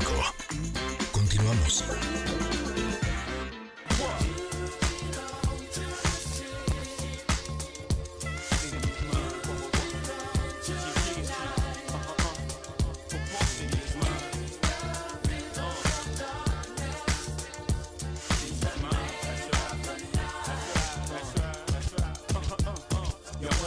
I flow, just seeking you find. I'm like a brain in the voice box. I speak my mind. I'm about to redefine rap, mommy. Either I'm the illest, doing Esta canción que estamos escuchando, The City is Mine, es de Jay-Z, que ayer ganó el premio al artista de impacto mundial en los Grammy y pronunció un discurso motivador en el que dijo que en la vida tenemos que seguir presentándonos hasta que te den todo lo que mereces. Pero además también lanzó una frase que provocó muchos murmullos entre todos los artistas que estaban presentes, que decía lo siguiente, algunos de ustedes fueron robados hoy. ¡Sas! Sí, qué extraño que no lo diga cuando, cuando ganó su, cuando gana su esposa. Así. lo dice cuando no está nominada, claro. Sí, pero es curioso que él sí ganó. Sí, o sí, sea, sí. él sí ganó y Pero, dice eh, que a muchos los robaron. No, pero él, él ganó finalmente un premio que no dio el público, ¿no? Este, que, que la academia le otorgó porque es un premio especial. Este, y entonces di- lo que él intenta decir es extrañamente los de, a- a muchos se debieron llevar el premio, pero fueron robados. Pero no lo dice cuando su mujer se lleva en otras categorías como Muchos. 15 premios. Sí, ¿no? ahora, ahí nadie le robó. que dijo que Taylor Swift no se merecía el Grammy, ¿no? Que se lo tenía ese que haber llevado Beyoncé. No, ese fue este, ¿cómo se llama? Eh, Kane West. Kanye West. Por eso digo que no era Jay-Z. Por eso digo que era Kane West. Ven, se los dije desde el principio, yo no estaba nada confundida. Oigan, Bueno. cambiando de tema, eh, nos da como siempre mucho gusto recibir en cabina a Gerardo Sánchez, periodista independiente, que ahora nos trae un tema para poner sobre la mesa, que, híjole, que es un tema que enoja. Que. México y los millones de padres deudores alimentarios. Neta, ¿qué pasa en este mundo? Aquí tuvimos hace poquito un abogado que nos habló precisamente de eso y había preguntas, pero para aventar para arriba, eh, Gerardo. Por supuesto, es un tema de interés social muy, muy, muy grande. Ujú. Desgraciadamente. Desgraciadamente. asuntazo. Bienvenido. Gracias. Bueno, primero buenos días, chiquillas. Buenos Hola, días. ¿cómo estás, Jerry? Como siempre, Amo que nos digas chiquillas. Fíjense que en sopitas.com publicamos ya hace algunos meses un reportaje que justo se llama México y los millones de padres deudores alimentarios. Eh, a mí me llamó la atención ahora que fue esta festividad de los Reyes Magos y en redes sociales hubo un hashtag que me pareció muy lindo que se empezó a hacer viral que era las reinas magas porque son muchas, millones de madres autónomas y aquí como primer notita al pie este concepto de desromantizar el tema de ser madre soltera porque se, se le da otra connotación como de, de poderosa, de heroína, cuando en realidad se llevan una friega verdadera. Y en realidad son madres autónomas que se hacen cargo. Y no solo se hacen cargo en Día de Reyes, se hacen cargo Todo el, año. todo el año, manutención, escuelas, uniformes. Y por eso hicimos este ejercicio para visibilizar, ayudarles a visibilizar a estos pues colectivos, mujeres, eh, pues de estos personajes que a veces son políticos, a veces son empresarios, a veces son figuras públicas, sujetos de a pie también, y forman parte de esta lista de señores que huyen de su responsabilidad paterna. Hay un cobijo del sistema patriarcal y no solo evaden la justicia, también esclavizan y precarizan la vida de millones de madres autónomas y ya ni les cuento cómo menoscaban derechos fundamentales y el interés superior de niños, niñas y adolescentes. Qué contraste, eh, p- evidentemente, como decíamos hace un momento, es un tema, desgraciadamente, que muchas mujeres padecen, eh, porque además, de manera legal, obviamente hay muchos, eh, eh, no, digamos que no están cumpliendo con las familias como legalmente se necesita o se requiere. Y entonces, en tu investigación, ¿qué encontraste de estas, de estos colectivos y de estas madres? ¿Se les apoya de manera legal? Hay un temazo, hay un vacío y nos hace falta tanto construir en términos de, eh, de leyes. Fíjense que yo hay, en este reportaje comparto un testimonio personal y una vivencia personal. Oh. Yo soy hijo de una madre autónoma que en su momento era, eh, eh, se les decía, y mi mamá me acuerdo que decía, yo soy mamá soltera, y ella se, se sentía en- orgullosa, ¿no? De decirse soy madre soltera. O sea, si quiero ser enfático en este tema, antes de pasar a, esta- a todo este mundo de activistas y gente que hace muchas cosas, hacen tendederos, etcétera, pero es como parte del ejercicio periodístico muchas veces nos mueve desde ahí, desde nuestra vivencia personal. Y de ahí se construye esta historia eh, y es muy difícil, yo se los puedo decir, y seguramente quien nos está escuchando, hay muchas madres eh, eh, autónomas y que también la vivencia desde los hijos es difícil. A veces están de mal humor, están muy presionadas. Es una dinámica que al final del día, bueno, pues yo estoy aquí, ¿no? Nos logran sacar adelante, pase lo que pase. Y creo que también ese es un reconocimiento a esta eh, eh, dinámica, honrar a los millones de familias conformadas por madres autónomas que se escribió esta historia y que a mí me gustaría dedicar este espacio de Ingrid y Tamara. Híjole, este es un tema tremendo porque eh, yo lo he vivido en carne propia. Ay, tama- y, y con dos diferentes, Mm, ¿no? Y eh, evidentemente he intentado eh, legalmente sí. que estos padres se hagan responsables de lo que les corresponde con sus hijos. Y finalmente me he dado cuenta que el sistema es un sistema muy lento.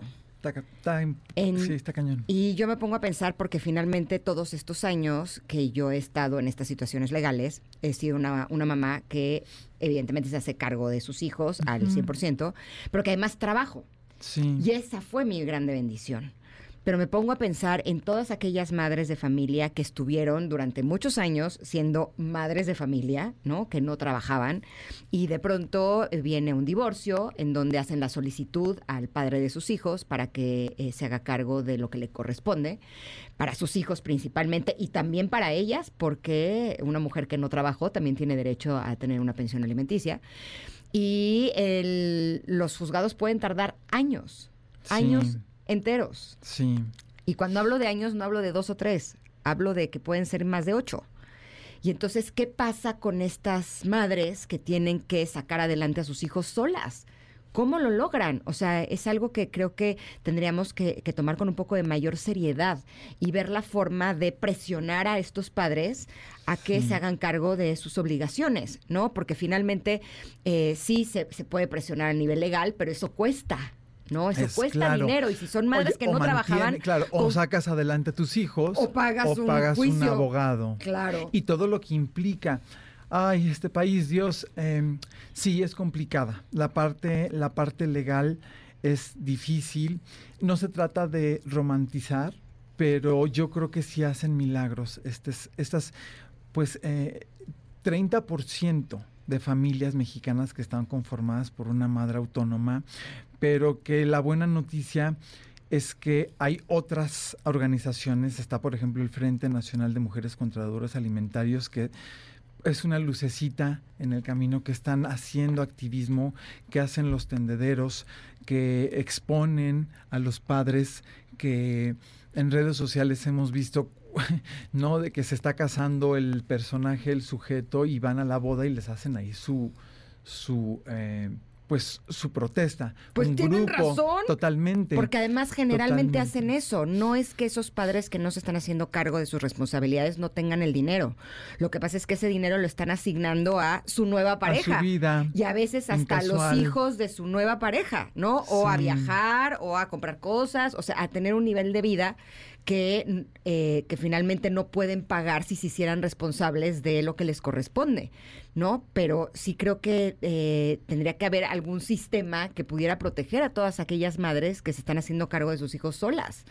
Sí, hay leyes y, y está por ahí la ley eh, eh, eh, 3 de 3, que es una ley que estuvieron, que estuvieron promoviendo sobre que servidores públicos no tomaran un, eh, un cargo si eran violentadores, si eran eh, deudores, Deudores, alimenticios.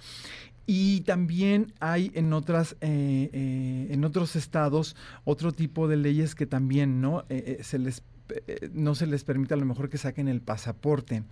Pero hay un sistema, y como tú bien dices, Ingrid, pues patriarca. Y hay unas resistencias bárbaras en los poderes judiciales. Y aquí, por ejemplo, imagínate, si tú que eres Ingrid Coronado, ¿no? Que tienes pues eh, cierta influencia, que seguramente si vas a un juzgado, no sé, quiero pensar, si te toca ir a juzgado, supongo. Sí. pues, muchas veces. De alguna manera, pues bueno, te ve la gente y, y- y- y- y te dicen, ay, mira, es Ingrid, ¿no? Sale en la tele y tal. Y aún así, las broncas que has tenido. Pues lo dirás, o sea, a mí, Ujú. de veras, yo creo que nadie me ha tratado tan mal Ay, como una juez del Sí, juzgado de lo familiar. sí. Mal. O sea, mal. o sea, pocas personas me han hecho llorar tanto en la vida, ¿sabes? Y finalmente yo soy una mamá que saca adelante a sus hijos. Sola, sí. ¿No? Yo me pongo a pensar qué está pasando con todas las demás mamás y qué es lo que podemos hacer como sociedad para que esto no suceda, para que haya mayor justicia al respecto. Claro, yo creo que hay un gran limbo. Yo creo que hay un gran limbo y poníale tu ejemplo, digo, no en, en mala onda, sino en, en términos de... claro, si a ti Ingrid Coronado te va fatal, claro. Exacto. O sea, pensemos... ¿Cómo los demás? Yo les cuento el- un caso de una amiga, ¿no? Que por ejemplo ella está en Baja California, que normalmente, pues bueno, en, el interior de la República sí hay todavía un rezago aún mayor en términos de impartición y procuración de justicia por parte de fiscalías, por parte de jueces. La verdad es que ha habido historias, eh, pues difíciles. En el caso de mi amiga, pues eh, hasta ha tenido intentos de que le metan a prisión, lejos de que la persona se haga cargo de la pensión, de la manutención. Hay, toda una red de complicidades dentro del sistema que de pronto nos hacen, uff, decir, ay, ¿no? Y lo que decíamos, hay madres que, pues claro, o pagas un abogado, todo lo que implica, todo lo que implica el tiempo, ir, Claro. las Ujú. citas, Económicamente hablando también es pesadísimo, ¿no? o te pones ya a resolver y a sacar pues la chuleta o del día a día. Oye, Jerry, tenemos que ir a, a un corte, pero regresamos para seguir hablando de esta investigación que hiciste de los millones de padres deudores alimentarios. ¿Te parece bien? Sí. Por favor, quédense con nosotros. Estamos muy a gusto platicando con Gerardo Sánchez de este tema tan importante aquí en Ingrid y Tamara en MBS. Regresamos. Es momento de una pausa. Ingrid y en MBS 102.5.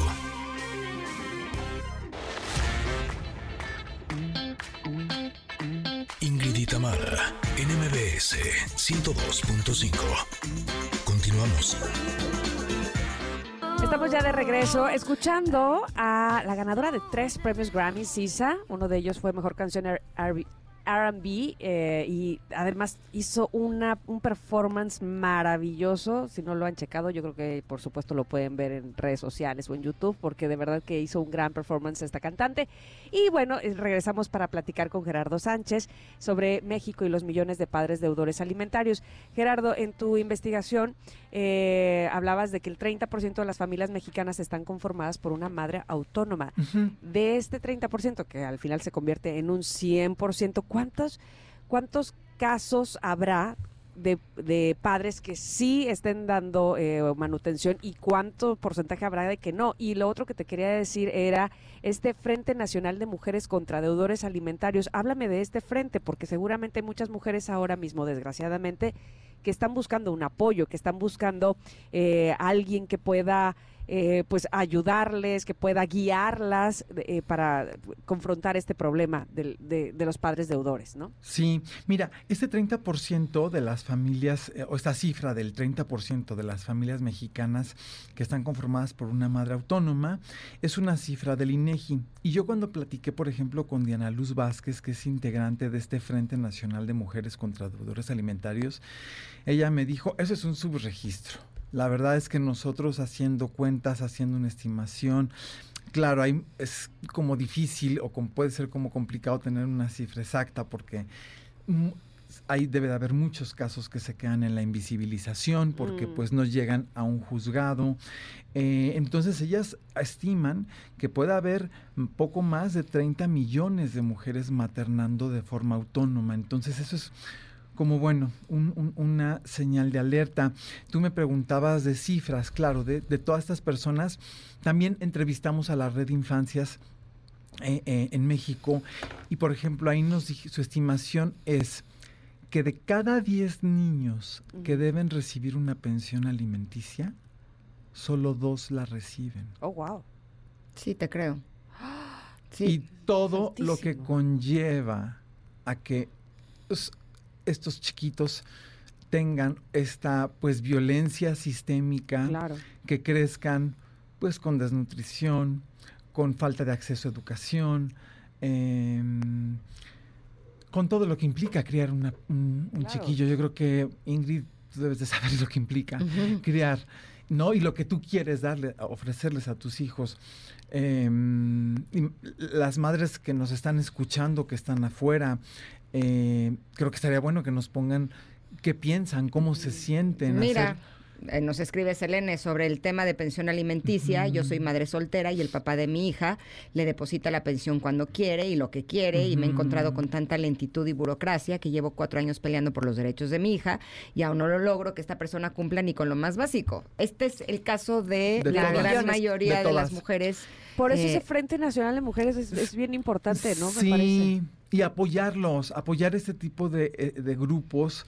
Si a lo mejor eres sensible a, este, a esta situación y eres varón o eres mujer, apoyarle y no estás como en esta situación, pues bueno, a lo mejor sensibilizarte y apoyarles. Si tú estás en una situación de, eh, pues de, de- de vivir una experiencia con un deudor alimenticio, pues bueno, tal vez acercarse con estos frentes.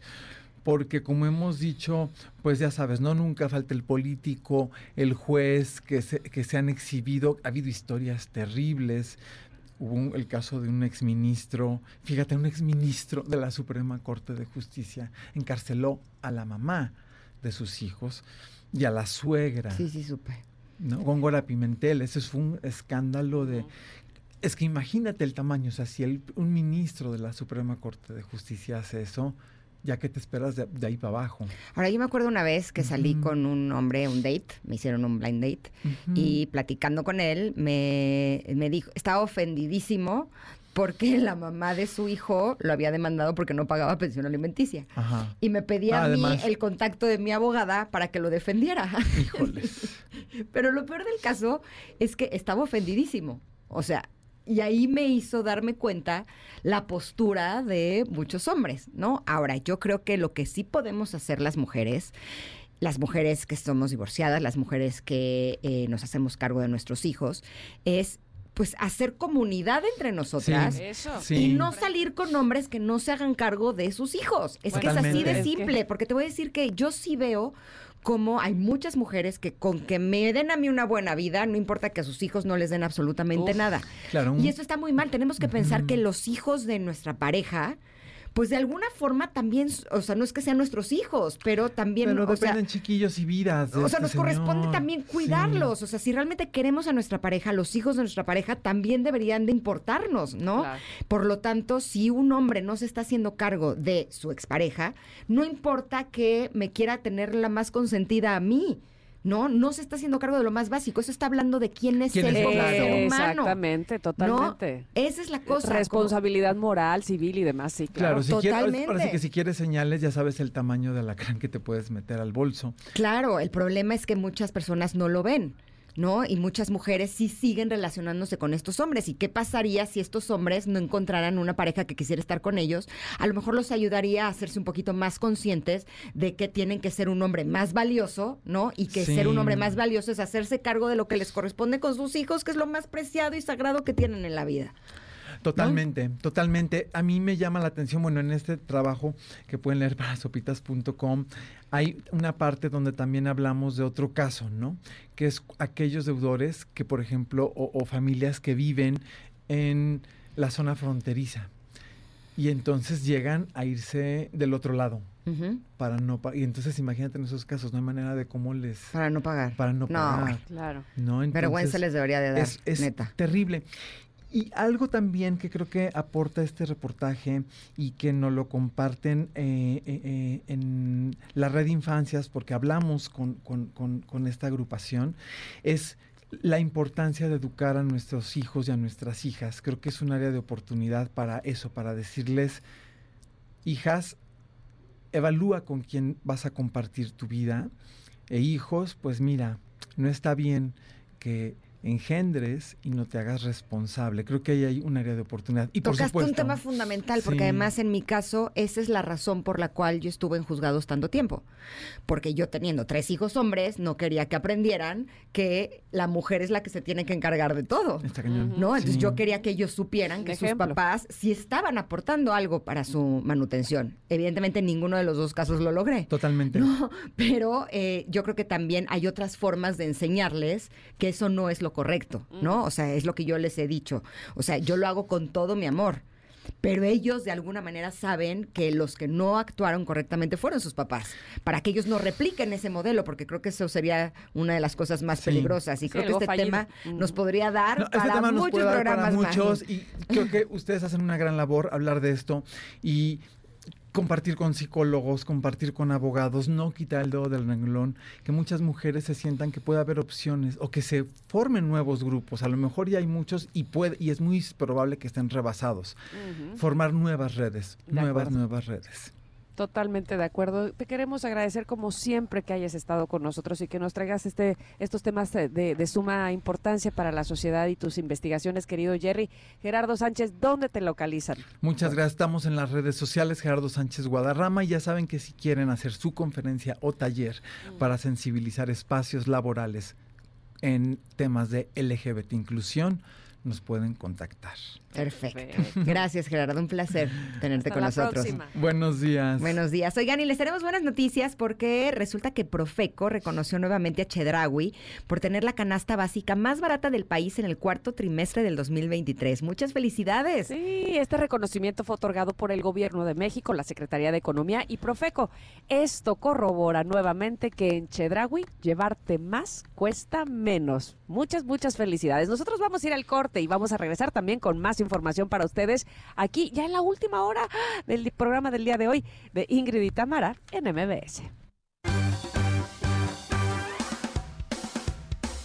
Es momento de una pausa. Ingrid y Tamara, en MBS 102.5.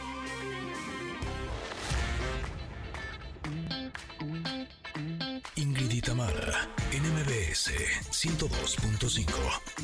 Continuamos. Son las 12 con 7 minutos. Ya estamos comenzando nuestra tercera hora. Esta canción que estamos escuchando es Smell Like Smoke de Lainey Wilson, ya que ella recibió el premio a mejor álbum de música country por su cuarto disco, Bell Bottom Country. Y este es el primer Grammy que gana en su carrera musical. Muchas felicidades a Lainey Wilson. Eh, aprovecho para saludar a quienes nos escuchan a través del 102.5, pero también saludo a Córdoba, que nos están sintonizando en Exa 91.3, y también a Mazatlán, que nos sintonizan en Exa 89.7. Y el día de hoy me da mucho gusto recibir, como todos los martes, a nuestra queridísima Katy Calderón de la Barca, y vamos a hablar de qué es el balance emocional. Uy, yo creo que eso es a lo mejor que podemos aspirar en la vida. Utopías, utopías. ¿No? O sea, de hecho, ahora que estaban los propósitos de Año Nuevo, ese debería de ser nuestro uno. Balance emocional, ya lo Por demás favor. viene por añadidura. Exactamente, exactamente. Pero y como bien lo dice, el balance es movimiento, o sea, no podemos tener algo estático de todo el tiempo estar bien. Entonces, partamos de la idea de que habrá movimiento, habrá subidas y bajadas, y el balance tiene que ver justo con eso que es el ejemplo que decías este, la, la vez pasada, que hablabas de la tormenta en el huracán, tiene balance, o sea, tiene unas muy buenas raíces y entonces eso le permite que te lleguen los vientos de la realidad, te sacudan, no hagan sentir como que llegas y tocas el piso, pero justo tus raíces son las que te sostienen, ¿no? Entonces, este, cuando hablamos de balance, eh, igual en, en este movimiento me gusta que lo entendamos en cuatro direcciones. La primera es interna, o sea, cuando yo estoy pensando en mi, balance, tengo que usar esta mirada a mi interior. Entonces, lo primero es justo conocer cuáles son los pensamientos que tengo, las emociones, las sensaciones en mi cuerpo, dónde están las tensiones. O sea, esta pantalla interior es el primer espacio que reviso. Después viene en dirección hacia afuera el espacio del exterior, el otro, o sea, esta otra persona o esta situación a la que me estoy enfrentando. Y ahí viene, ¿no? La segunda dirección. La siguiente dirección tiene que ver con mi contexto, alrededor de mí. ¿Qué sucede a través de mis sentidos, en cómo me puedo conectar con lo que estoy sintiendo, percibiendo, observando, escuchando? Y este es el otro espacio, ya un tercer, un cuarto y último espacio que es muy importante conocer, es también el espacio de mi sombra, o sea, cuáles son mis puntos ciegos, cuáles son las partes de mí que me llegan por herencia, que me llegan un poco por porque eh, esa es la forma en la que fui criada, en la en la que viví ciertos traumas, que obviamente todos ahí cargamos diferentes heridas y entonces esto me va a permitir que no me vaya a llegar un desbalance por mi propio inconsciente en los puntos ciegos que tenga. Entonces, el balance va a ser justo el baile de mi atención enfocada en cada una de estas cuatro direcciones, que esa sería la primera parte. Entonces, ¿cómo tomo en cuenta cada una de estas?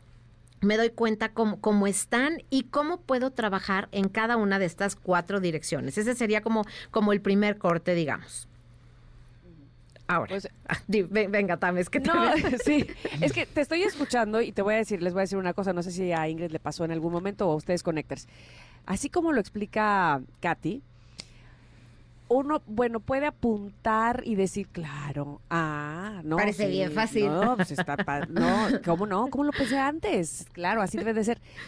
Y eh, últimamente me he cachado siendo, siendo consciente de el desbalance emocional. Es decir, no, no reaccionando. Aplausos para mí, por favor, porque eso no es Bravo, fácil. bravo, Bravo. Muy bien. Y entonces ahí es donde me doy cuenta que en efecto sí se puede, porque porque uno vive la vida de una manera y de con una rapidez tan vertiginosa que dices, ¿en qué momento me voy a detener a pensar? Claro, a ver, o sea, todo esto que está diciendo Katy, es que se es que no solamente es que se debe, es que sí se puede, pero sí sí debe uno de ser consciente de quererlo hacer así. Como lo estás diciendo, ese era mi paréntesis, Katy. Claro. Porque de verdad es importante que asumamos que queremos tener ese balance, pero no nada más se trata de querer hacerlo, es de hacer conciencia para hacerlo. Exacto, hacer conciencia y, como siempre hablo de responsabilidad, es habilidad y voluntad. Querer hacerlo es una cosa, Exacto. saber hacerlo es otra. Entonces, el saber hacerlo implica cómo tomo control de mi atención, porque para yo darle dirección a esta observación, tengo que poner 100% la intención de lo quiero hacer y entonces dirigir que este es el punto donde yo tomo control. O sea, si yo tomo el volante del auto que voy conduciendo, voy a dirigirlo y esto es totalmente ligado a un proceso de atención. ¿A qué le doy la atención? Y ahí es donde siempre digo, pon curiosidad hacia dónde estás dirigiendo la brújula de tu atención, hacia cuál de estas cuatro direcciones que ya dijimos. Entonces, si tienes esta intención, tienes esta dirección, que ahí ya viene la habilidad de observo mis pensamientos, los reconozco y entonces dirijo o redirijo la atención hacia un área que es la que quiero sostener. Otra vez, si nos vamos a la imagen de la palmera, a mis raíces. O sea, mis raíces siempre son, y por eso siempre les digo, eh, eh, escriban sus valores. O sea, los valores con los que quieren vivir su vida, escríbanlos, porque esas van a ser las raíces que las van a sostener. Cuando venga esta situación de, de reacción, o sea, de, de que me mueve algo de la afuera, estoy pensando, ayer mi hijo, estábamos en un restaurante y empezó a subir la voz porque tenía miedo, pero estaba sonando agresivo. Entonces, eh, yo tuve que sostenerme y acordarme de la raíz de decir, te importa que se exprese, te importa, a pesar de ir poniéndole atención también a mi este, temperatura que empezó a subir porque era consciente de mi vergüenza, era consciente de mi culpa, era, era consciente de los pensamientos que tenía internos, pero al mismo tiempo la pantalla exterior me decía, se está expresando y tiene miedo y lo está manejando de una manera que la edad obviamente le da para expresarlo así, entonces no te está gritando la voz desde mis ancestros de no puede hablarte tu hijo de esa manera y Claro, enfrente de las sí, personas sí, te está humillando, todo eso, todo ese ruido al mismo tiempo. En lo que yo como palmera sentía que mis pies se anclaban profundamente y entonces sostenía lo mío, sostenía lo suyo, sostenía el espacio y entonces regresaban mis valores a decir, ¿quieres que se exprese? ¿Quieres escucharlo? Y entonces era lo que al final me, terminaba por, por resonar y por dirigir mi atención a decir, puedo ahora hablar yo y entonces tratando de modular también mi tono de voz y todo, yendo a la dirección que ahí es donde la motivación, esta intención de quiero ser una mamá que sí se comunica a pesar de que hay conflicto, quiero ser una mamá que además abraza y permite el conflicto. Y entonces todo esto pasando al mismo tiempo cuando era una situación que por otro lado yo desaprobaba que quisiera actuar de la manera en la que quería actuar. Y entonces, cuando desmenuzas todo esto en un momento de caos, es cuando logras ver que el balance te mueve de lugar, que el balance te hace sentir escuchar tus pensamientos y te hace tener esta reacción, pero que al mismo tiempo, después de la sacudida, te permite que te ancles y entonces puedas ser la versión de ti que habla más lento, que habla pausado, que permite tu propio enojo y tu propia decepción, desilusión, toda vergüenza que traigas encima y lo que tu hijo o la otra persona o la situación que estás viviendo esté, o sea, ahora sí que abrazar la realidad. Y cuando logras ver todo esto que es tremendamente intenso, y pasas la prueba y después te vuelves a, a- a regresar a ese punto de balance, de volver a hablar como te gusta hablar, de poner atención como te, como te gusta poner atención, ahí es donde dices, lo logré, o sea, valió la pena el poderme sostener con todo esto y entonces vuelves a poner la intención de quiero seguir en esta comunicación y en la escucha que tengo que ofrecerle a la otra persona.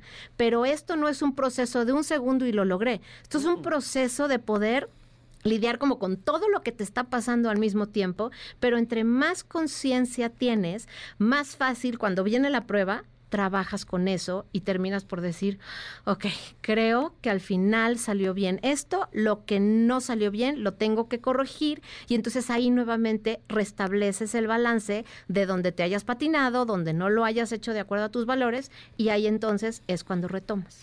Es que es como un entrenamiento. Sí, totalmente. O sea, es 100%, como totalmente. pretender que quiero aprender a jugar tenis y el primer día ya voy a estar No. voleando perfecto. El primer día voy a hacer un desastre, voy a dejar Sí. todas en la red o voy a parecer que estoy cazando mariposas más que jugando tenis, ¿no? Porque no lo voy a ni siquiera atinar a la bola. Y siento que para poder encontrar ese balance emocional, una imagen que a mí me ayuda un poco es la del amortiguador, ¿no? O sea, es como amortiguar Sí. el golpe, por decirlo de alguna Sí, forma, o sea, ¿no? el golpe tiene efecto. Exacto, entonces, ¿cómo lo voy amortiguando? Y una imagen que a mí me ha ayudado mucho, tú me dirás si es, es una buena opción, es una que me dio hace algunos años mi maestro de Chikun. Aquí se las he compartido, que es el que cuando te pongas muy contento o contenta, no te pongas tan contento o tan contenta. De la misma forma que cuando estés triste, no te pongas tan triste. Entonces, para mí la sensación es como que cuando me voy a ir a ese lugar de, de euforia, ¿no? Es como, no, te, te, te, te, quédate aquí, ándale aquí, ada- ajá, no, no tanto, no tanto, no tanto, ¿no? Porque finalmente hay, hay veces que hay cosas que, pues, eh, viene como el cóctel de felicidad que también siento que te empujan. O sea, cuando yo sé que voy a ver a mi amorcito corazón, Ajá. siento este cóctel que podrían ser incluso hasta hormonas, Sí, ¿no? la Y- dopamina a tope. Exacto. Antes de y- que lo veas, y ¡pum! si no lo detengo, no me deja dormir un día antes. Pero ¿no? fíjate. O sea, es como, como detenerlo. Y de la misma forma, antes, cuando me ponía triste por algo, me quedaba encerrada en mi closet llorando 20 horas, ¿no? Entonces, eh, a ver, ya lloré media hora. Ya. Next, suficientes, vente para acá. O sea, como si estuviéramos continuamente regresándonos al centro. Claro. De manera que cuando vienen la- los desafíos de la vida, no nos vayamos ni para un lado ni para el otro y nos quedemos amortiguando en ese Sí. lugar. Sí, sí, sí. ¿Es una buena imagen? Claro, ahora, creo que tu imagen, o sea, la describes mejor eh, de lo que usas la palabra detener, porque no lo detienes, Ingrid. Lo que haces en esta descripción es que eres consciente, entonces lo, lo permites fluir, o sea, le das de cuenta que le das guía, porque si tú lo detienes, Tienes entonces razón. choca, pero la descripción que hiciste no es de detener, que es la descripción correcta de cómo Es se de hace. acá. Es exactamente, si te fijas, haces algo que se llama desidentificarte de esta situación. Entonces, cuando empiezas a sentir que, o sea, que sube esta intensidad, en ese momento aparece como tu ser superior, que es la parte de tu conciencia que sostiene, eso justo es lo que describo cuando dices, te vas a tu interior. Ahí que hiciste, desde la conciencia autoobservas que aparece toda esta fuerza que emerge o para el entusiasmo o para la tristeza o para la para donde sea que vaya el nombre de la emoción, pero entonces ahí tu ser superior, digamos tu adulta, tu lado sereno, sostiene y entonces en el momento que sostiene aparece como este este digamos como este límite que le permite la expresión pero en estado de balance. No resistes, no chocas, sino no es que no la permitas fluir, sino te fijas cómo es más en armonía lo que, lo que acabas de describir, es esta conciencia que permite que salga, que, pero cuando se va expresando, canalizas. Y entonces, como en este canal le permites que fluya de una manera en la que no te controla a ti, tú guías esta fuerza, esta, este impulso, esta energía emocional, le das una salida, pero totalmente más contenida. Entonces, Es como n- no te, templarla. no te controla a ti, tú le pones contención a ella. Y entonces, este es justo el estado de balance. O sea, no chocas, no la evitas, no la haces un lado, no la niegas. Permites que fluya, pero en el fluir dejas que fluya de una manera saludable. Y eso es justamente lo que necesitamos hacer. Tú mencionaste observar, porque para reconocerla tienes que saber identificarla, nombrarla y entonces acercarte a ella, la permites fluir. Entonces, ese es justo el primer paso. Si lo haces seguramente, lo has platicado varias veces con tus hijos, haces exactamente lo mismo, observas, conectas, no, no lo frenas, permites que esté la expresión de eso y entonces viene esta contención. Pero te fijas que entonces no es ese choque de Exacto. que no salga, que no se es siente. como contener el, o sea, es como en Exacto, lugar no de reprimir. dejar que se abra la- las puertas de la Como- presa de exacto. agua y Ahí va todo, no. inunde toda la ciudad. No, exacto. Es como decirles por aquí como el cauce del río. Por aquí, por aquí, por aquí, por Oigan. aquí, por aquí, por aquí. ¿no? Vamos a ir a un corte. Yo quiero regresar con algo en específico pa- este, para Katy y lo que comentó de su, de su propia historia el día de ayer. Este, con su hijo, pero lo voy a comentar, no te voy a, no te voy a dar este eh, un adelanto. Ay. Muy bien, nos quedamos intrigados todos. Tan, tan, tan, tan. Regresamos para seguir hablando del balance emocional. Aquí en MBS somos Ingrid y Tamara. Volvemos. Es momento de una pausa. Ingrid y Tamara, en MBS 102.5.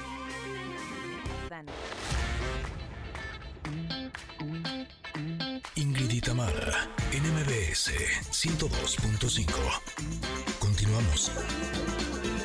Estamos escuchando a quien Antier ganó el Grammy a Mejor Álbum de Música Urbana. Me refiero a Carol G. La canción es Mientras me cura del Cora.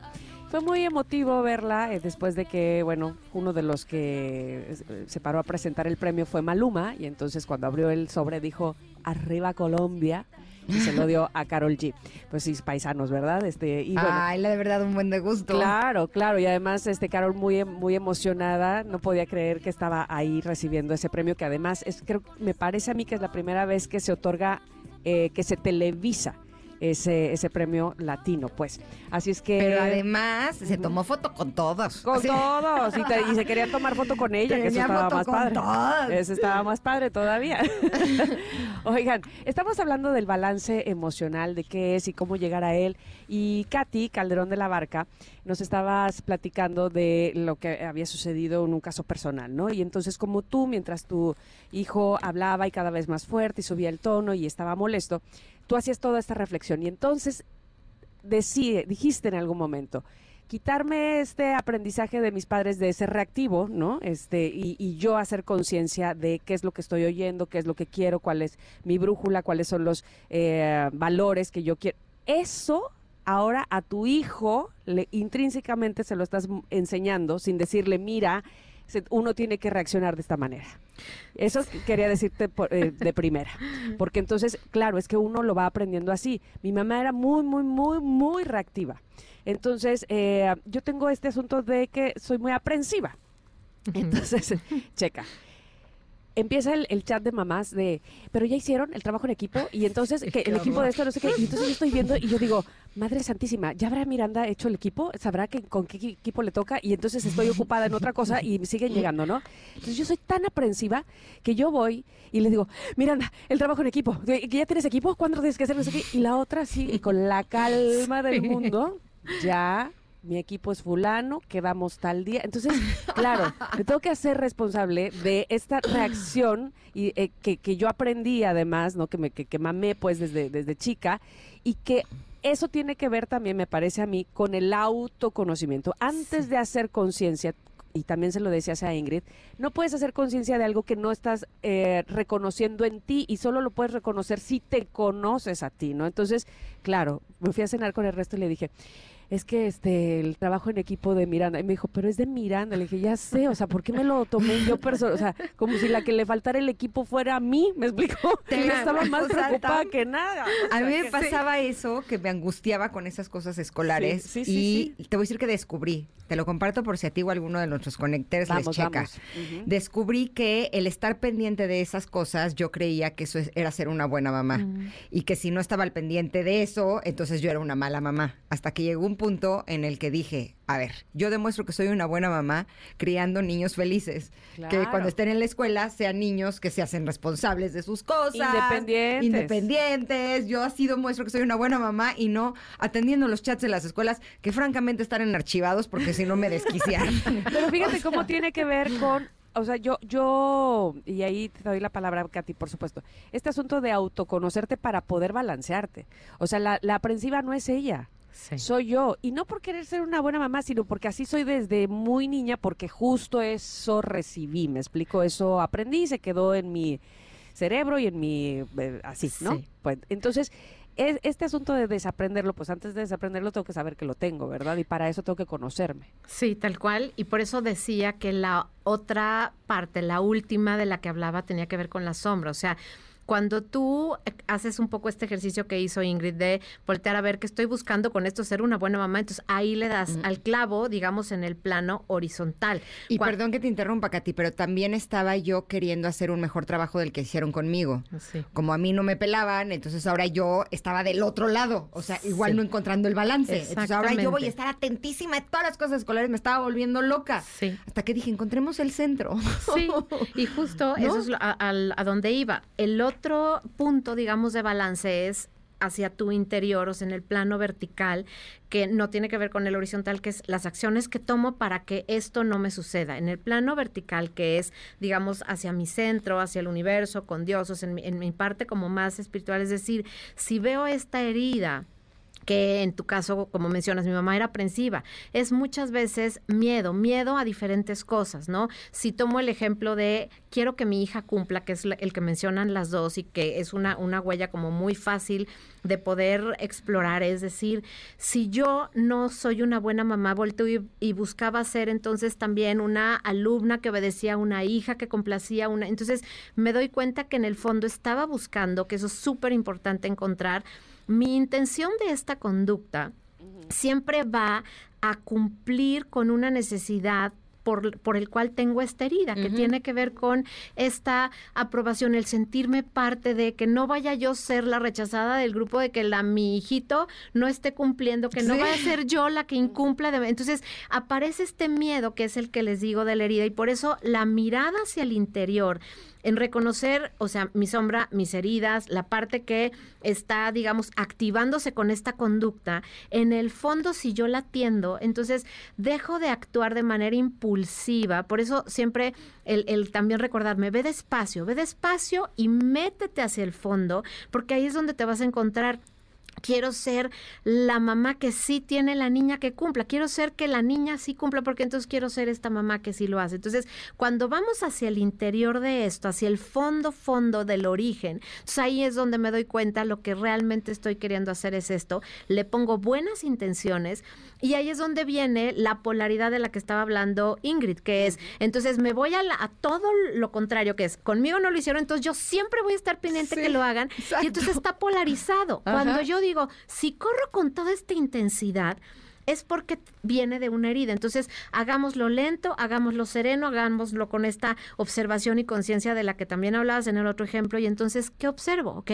Puedo darle a él, a ella, un poco la visión de de tu esposo que decía, es cosa de ella, lo está haciendo bien. Y entonces cuando observamos con curiosidad, por eso siempre me estoy agarrando de la curiosidad, nos permitimos ver que el otro está haciendo lo suyo. No nos adueñamos de su emoción, de su preocupación, de su temor, Ujú, sino... del control. Exacto, les damos chance de que lo vayan haciendo ellos. Y entonces poco a poco, que me regreso al ejemplo con mi hijo, entonces si hoy no veo que lo hace de la misma forma en la que hoy lo estoy haciendo, sé que ya sembré esa semillita y poco a poco, con su ritmo, a su madurez, lo irá haciendo. Entonces, ¿Qué espero? Esperaría verlo en su yo de los 35, 40 años. No esperaría, no esperaría verlo todavía este, al 100, pero ahí es donde entonces me puedo permitir estar en el balance de no querer que lo haga ya inmediato porque yo ya me sé la solución y entonces él, él tendría que ser el primer adolescente que lo haga de manera impecable. No, suelto y digo, es a su ritmo, es a su tiempo, yo ya lo hice como tenía que hacerlo. Así, yo ya estudié. Así, te toca hacerlo. Cuando ella me Sí. explicas matemáticas, le digo, además las matemáticas ya hasta son diferentes. ¿Cómo va a ser O sea, diferente? claro que sí, la forma en la que hacen las divisiones y así, sí, es, es diferente, te lo juro. Al procedimiento que Sí, hacen ahora. sí, es Ya, hay diferente. estrategias Digo, exactas Si yo te explico, hasta te voy a hacer más bolas, porque el- mi método Te estoy ya- haciendo un favor, Lili, al no explicarte. Pero sí, sí le he dicho, a ver, yo te pregunto lo que voy a decir en el radio, no va. Entonces te toca tu tarea. Y sí, Cada quien la necesitas suya. algo más de mí, o sea, no Sí. te voy a hacer tu tarea, pero necesitas que vaya más a algo así. Y la verdad generalmente me dicen que no, o sea que me parece que van bien, pero a veces creemos que necesitan más cosas de las que realmente necesitan y cuando dejamos de hacer las cosas por ellos, siento que también a nivel inconsciente les estamos dando el voto de confianza. Sí, y eso los 100%. fortalece un chorro. Sí, y por eso muchas veces el tema es escuchar. O sea, cuando yo absorbo y escucho y no resuelvo, lo que estoy diciéndoles aquí estoy, ¿no? Y cuando pregunto con curiosidad, ¿y qué, y qué te late hacer? O sea, ¿qué, qué, qué vas a hacer con esto? ¿Qué, qué, ¿Qué puedes hacer para entender mejor a las mates? Si está cañón lo que te está pasando. O sea, haces empatía, recibes su sentir, pones el freno de mano para no resolver y solo acompañar. Ahí confías y los haces responsables. Ay, ¿cómo se llama esta actriz de Naya? ¿Tú también la viste, Ingrid? Este, Sí. La que hace la, la, La nadadora. nadadora. Bueno, es que la- le preguntaron hace poquito, este, en el, en el programa de Drew Barrymore, Drew le, le decía, oye, tú tienes tres hijos, este, que ya son eh, pues, adultos jóvenes, ¿no? ¿Cómo le hiciste para que fueran tan buenos chicos y demás y no sé qué? Y entonces ella le dice, ah, pues yo hacía esto. Ah, oh, ujú, ah, oh, yo así los eduqué. Dice, ¿cómo? Sí, dice, porque al principio, Ah, así les contestaba a sus hijos. así, ajá, ajá, dice, Ah. porque al principio, yo, cuando ellos tenían una problemática, yo decía, haz esto, haz el otro, haz aquello, haz aquello, da, da, da, da, da, da". y entendí que cuando yo no estoy respondiendo o resolviendo su problemática y ellos me están contando y digo, oh, ah, uh, ellos solitos se empiezan a resolver su problema. ¡Ay, está buenazo! Porque quieres resolverles todo. Es que me pasa esto, no, pues haz esto. Es que el otro, no, pues haz aquello. Y tú les estás resolviendo algo que ellos todavía no comprenden por qué tienen que resolverlo así como tú les estás diciendo. Pero cuando los dejas hablar y les dices, órale, no, uy, uh, ah, oh, uh, entonces ellos dicen, ah, ya sé, mejor les voy a decir así, ya sabes. O sea, ellos Exacto, solitos me empiezan. encanta. Me encantó. ¿Y Ese- sabes qué? Me hiciste recordar que yo antes, cuando acompañaba a mis hijos a sus partidos, de, a sus torneos de pádel, y no iba su coach, yo creía que era la coach. Sí te imaginamos. Claro, entonces espérese. Sí te creo. Imagínense mi locura. Agarraba con mi teléfono y en el notas ponía en qué lugar ponían la bola de manera que eran los puntos ganadores y los perdedores. Para yo hacer una estadística. Un balance. Estadística. No, no, no. Estadística. Y entonces, cuando salían a descansar, llegaba y las estadísticas dicen. Ay, Ingrid, Por eso ya no te preguntan la tarea, No, reina. espérate. Llegó un momento en donde estaba yo viéndolos jugar y dije, de veras sí estoy loca de atar. ¿Qué me hace pensar que yo sé más de pádel que ellos? Espérate, aquí... Ellos son 10 veces mejor que yo. Aquí es al revés. Lo que- aquí lo- los que hacían, oh, uh, ah, para que eran ellos a ti, para que tú te dieras cuenta que estabas mamá. loca. Ayúdale, Ayúdenle, no le den la respuesta. 20. Y les decía, juégala no sé quién. Pero- Y les daba, según yo, consejos de coach. Te juro hasta que me cayó el 20 y dije, pero si ellos son 30 veces mejor que yo. Como porque yo les estoy dando Órale, consejos mamá. a ellos. Sí, chido. Ah, órale, va. El sí me hacían avionazo. así, sí me hacían así. Entonces te juro que dije, mejor ya no les voy a decir nada. Yo lo único que voy a hacer es que les voy a aplaudir. Ahí les voy a claro. venga, bien, bien, bien. Y si juegan mejor. Desde que no me, me estoy de metiche. la reflexión, te ayudaron a que llegaras a ese punto. Ay, qué bonito tema elegimos hoy. El balance emocional Cuando es ellos les pregunten cuando sean grandes y cómo eras con tu mamá, ellos van a decir, yo educaba a mi mamá haciéndole, ah, oh. Así, así, así. Ay, qué bonito. La Katy, eduqué y ¿dónde- dejó de ser una mamá metiche. La ayudamos, porque la ayudamos. Exacto, la guiamos. Exacto. Katy, ¿dónde te podemos localizar? Eso es lo que nos falta saber para poder seguir este, pues, sabiendo y aprendiendo de ti el balance emocional y Por más temas. supuesto. Bueno, justo empezamos un, este, un taller de balance emocional el próximo lunes para que lo prueben. Pueden tomar, tomar la clase muestra el lunes a las 8 de la noche en mis redes sociales, que es arroba Catice de la Barca. Este, ahí lo pueden encontrar. En Instagram está este, la información. Y para que se aprendan cómo ayudar a su mamá a que A que encuentre el balance emocional. Exactamente, la fórmula de la empatía, que es este famoso IAA, está en el capítulo 8 de mi libro de Adolescencia, Oportunidad y Reto, que lo encuentran en todas las librerías y lo pueden pedir obviamente en línea y les llega a la puerta de su casa. Así que No bueno, tires la toalla, que ese es el subtítulo. me No encanta. tires la toalla y ahí vienen todas estas estrategias que uno después las enseña y sus hijos las aprenden más rápido y entonces luego ellos nos dan la vuelta. Así ¿Sabes qué, Katy? Oh. Ah, perfecto. Cuídense mucho. Gracias, Katy. Vamos a ir a un corte. Regresamos, por supuesto, que tenemos más para ustedes. Aquí viene nuestra sexóloga Irene Moreno para hablarnos de la segunda parte de mitos sexuales femeninos. Quédense, somos Ingrid y Tamara. Es momento de una pausa. Ingrid y Tamara, en MBS 102.5.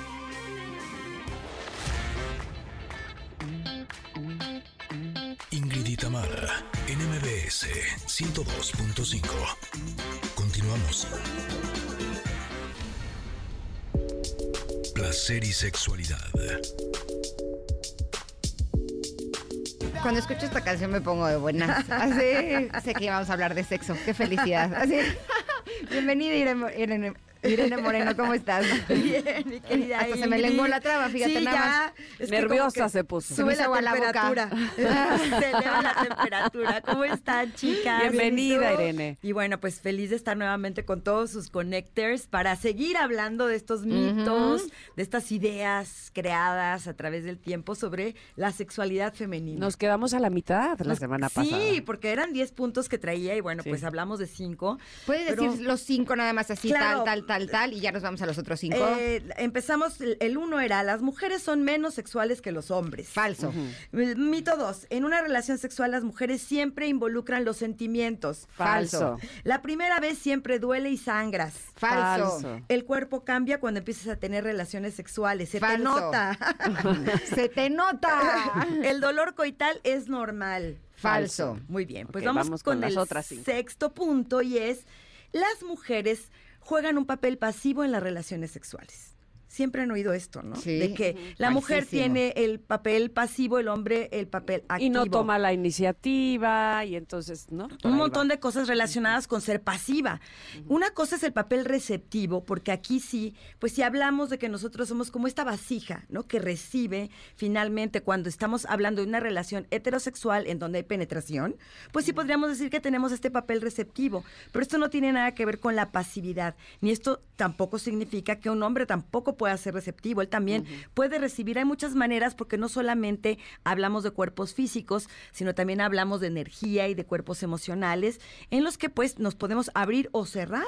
Podemos estar abiertas a lo mejor eh, físicamente, pero no del corazón o viceversa. Entonces aquí creo que es bien importante entender que el papel de la sexualidad eh, de la mujer, en este caso que es de lo que hablamos, tiene momentos de pasividad, es decir, a lo mejor momentos en que tú solamente quieres recibir y está bien, pero que ese no es nuestro rol por el hecho de ser mujeres. Y esto sí lo tenemos que tener muy en cuenta. Entonces, somos tan activas como nosotras decidamos serlo y como también decidamos eh, tener esta interacción dentro de una relación de cualquier índole. También lo hemos hablado, porque también podemos tener relaciones con otra mujer, con un hombre o con las personas que tú decidas, ¿no? Ahora, ¿qué pasa con un hombre cuando está con una mujer que toma la iniciativa?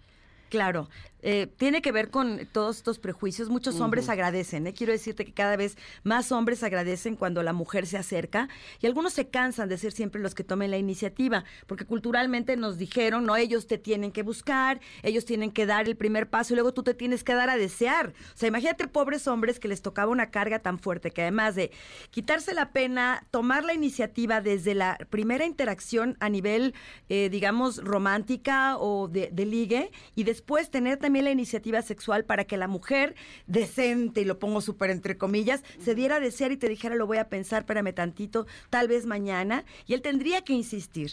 Hoy los hombres agradecen muchísimo que las mujeres empiecen a tomar la iniciativa y tengan un papel mucho más activo a la hora de tomar estas decisiones. Pero sí son cazadores, ¿qué tanto hay que darse a desear? Así. Mira, sí, hay una parte instintiva, digamos, la más primitiva, la más elemental, pero también yo creo que hoy por hoy ya las mujeres también en el ámbito social y en el ámbito eh, laboral, también somos cazadoras de oportunidades, de lugares y hemos también no- nos hemos dado nuestro lugar en ese, en ese rol. Y creo que también cada vez más hombres están dispuestos a compartir esto que fue su privilegio. Y esto ya tiene que ver también con las relaciones más equitativas que las propias mujeres buscamos. Pero sobre todo me parece a mí que, que este asunto de los mitos tiene que ver con los prejuicios, Sí. como ya has venido diciendo, Sí. y entonces tiene que, que ver con un asunto de uy, si se muestra como que ella es la, inicia- la, la de la iniciativa o la creativa, quién sabe dónde lo aprendió, quién, sabes, Em- Sí. eh, eh, empiezan con otros prejuicios que entonces no, y, y lo, y lo entrecomillabas muy Sí. oportunamente, entonces no va a ser tan decente, ¿no? Porque entonces... Ha de estar este, muy vividita. ha de estar muy vivida y cosas de ese tipo que son realmente una tontería, ¿no? Exactamente, entonces queremos nosotros desmitificar todas estas historias y bueno, pues también la idea es buscar hombres que tengan una apertura mental y que tengan también Mm, ya menos, inteligencia. eh, sí, que tengan inteligencia emocional y que su estructura patriarcal y machista se esté desestructurando para abrirse a estas nuevas maneras de relacionarnos y de vincularnos tanto erótica como afectivamente hombres y mujeres. Una vez un especialista aquí dijo algo que a mí me abrió los ojos así, wow, me pareció que era impresionante, porque justo estábamos hablando de esto, ¿no? De qué tanto darte a desear, no me acuerdo exactamente cuál era la temática, pero algo que sí dijo y fue muy puntual fue que cuando una mujer no se da tanto a desear con un hombre y ese hombre eh, pon tú que pues tienes tus eh, que, que veres o lo que sea, y eso a él lo desconecta, o sea, como que lo aleja, que la razón es porque le despertó o le hizo mm, eh, salir a la luz su ser narcisista. Bueno, claro, que pues, por fíjate lo qué tanto interesante, sí. es una buena fortuna que haya salido prontito. Claro. Porque te alejó de una persona que si te metes en una relación, quienes hemos estado en relaciones con psicópatas narcisistas, sabemos que son, eh, de- o sea, tremendas. Claro. Entonces, que mejor que se tener todo descarte- el control. Mejor que se descarten prontito. Claro, y un hombre que abre también su corazón y que eh, tiene eh, esta posibilidad de verte como su igual, no como su subordinada, su esclava o la continuación del sí mismo, bueno, pues entonces te respetará también en tus decisiones, en tus ritmos y en tus tiempos. Entonces, qué importante poder estar con alguien a la par, en donde no tengamos que estar creando estrategias para gustarle Exacto. más o gustarle. Sí. Imagínate qué desgaste, ¿no? Creo que esto ya tiene que dejar de, de ser como tal. Y las mujeres tenemos también que darnos esta oportunidad de expresarnos eh, libremente y si a alguien no le gusta, pues que se retire. Y estar con quienes vibran en nuestra misma frecuencia. Y estar con una persona con la que no tienes que tener estrategias ni nada de eso No. es una delicia. O Sí. sea, de no, es veras. que ese juego del gato y el ratón de total inmadurez, ¿no? Me parece, o sea, en la secundaria, ay, le voy a hacer que se espere, y voy- digo, eh, de, de total inmadurez me parece a mí. Y es de que- una inmadurez cultural y social, ¿no? Porque todavía se sigue manejando en muchísimos espacios donde las mujeres dicen, no, es que al hombre sí te tienes que dar a desear y los hombres no, pues es que esta vieja fácil. Y este tipo de, de conversaciones todavía se dan y nos sí. ponen también en un lugar muy infantil como sociedad o como grupo. Ahora, también existe la posibilidad que, o sea, no quieras entrar a las cuestiones sexuales muy pronto. Claro. No por darte a desear, sino porque tú quieres ir respetando tus propios tiempos. Es lo que Claro. decía, Que lo que quieres- Irene, exacto. O sea, que quieres conocer a la persona un Por poco más y supuesto. quieres ir balanceando tus emociones, porque pues también de mucho desde muy pronto, pues también eso te puede descontrolar. Claro, ¿no? A que no sea la voz de tu abuelita la que te detenga a no irte a la cama con la persona, sino sea tu voz interior la que te dice, espérate, todavía no, vamos a probar otras cosas, vamos a salir, vamos al cine, tengamos una cena, tengamos una conversación más profunda y elijo si la vibra de esta persona se me antoja para tener relaciones Claro. sexuales o no. O disfrutar esta primera etapa en la que vamos poco a poco, ¿no? O sea, Exacto. no, no el todo desde el principio, sino que ir hasta como calentando los motores poco a poquito Exacto. es, es divertido. Y es conectarnos con nuestra voz interna. Esto es lo más importante, respetar nuestros propios ritmos y la voz de nuestro propio cuerpo, porque el cuerpo también te dice, acércate o aléjate. Claro. Escuchar esto creo que es muy importante y habla de inteligencia emocional, de equilibrio y de un camino a través del cual tú te reconoces como alguien importante, no como el objeto del otro, sino como un sujeto con decisiones. Y esto me parece fundamental, o una sujeta, ¿no? Exacto. Corramos porque ya nos quedan pocos minutos y apenas vamos en el 6. Ay, ay, ay, bueno, pues el orgasmo debe ser producto de la penetración. Ese es el buen orgasmo. En los otros son orgasmos de segunda. Esto también tiene mucho que ver con el tema machista, en que es eh, finalmente el pene del hombre el que viene a darte el verdadero placer. Todo lo demás son distractores, incluso se hablaba del orgasmo infantil y el orgasmo maduro. Y la verdad es que no hay mejores orgasmos que otros. Si tú te produces placer tocándote con tu dedo, con un juguete en la penetración o fuera de esta, creo que es un orgasmo tan válido uno como el otro. Y este es uno de los grandes mitos. Y hemos hablado aquí que incluso para una mujer a veces es más difícil tener un orgasmo por penetración que Sí. por otras vías. Sí, sí, sí, totalmente. Incluso por lo que físicamente, eh, como viene nuestro diseño, es mucho más fácil porque afuera está lleno de terminales nerviosas y adentro no tanto. Entonces tenemos que echar a andar allá otro tipo de movimientos, respiraciones y conexiones. Y bueno, hay otro que a mí me, me gusta muchísimo y tiene que ver con las mujeres cuando pasan los años. La menopausia apaga tu sexualidad y en la tercera edad es ridículo que una mujer tenga deseo sexual. Y esto es totalmente falso. las Bueno, mujeres ay, a qué cualquier edad No, qué bueno que lo mencionas, porque, yo, creo que estaba derribar esa creencia es realmente entrarle eh, a un muro muy, muy eh, sólido desde hace tantos años, ¿no? que nos ponemos primero ya nosotras mismas, ya ni siquiera requerimos que afuera nos vengan a decir.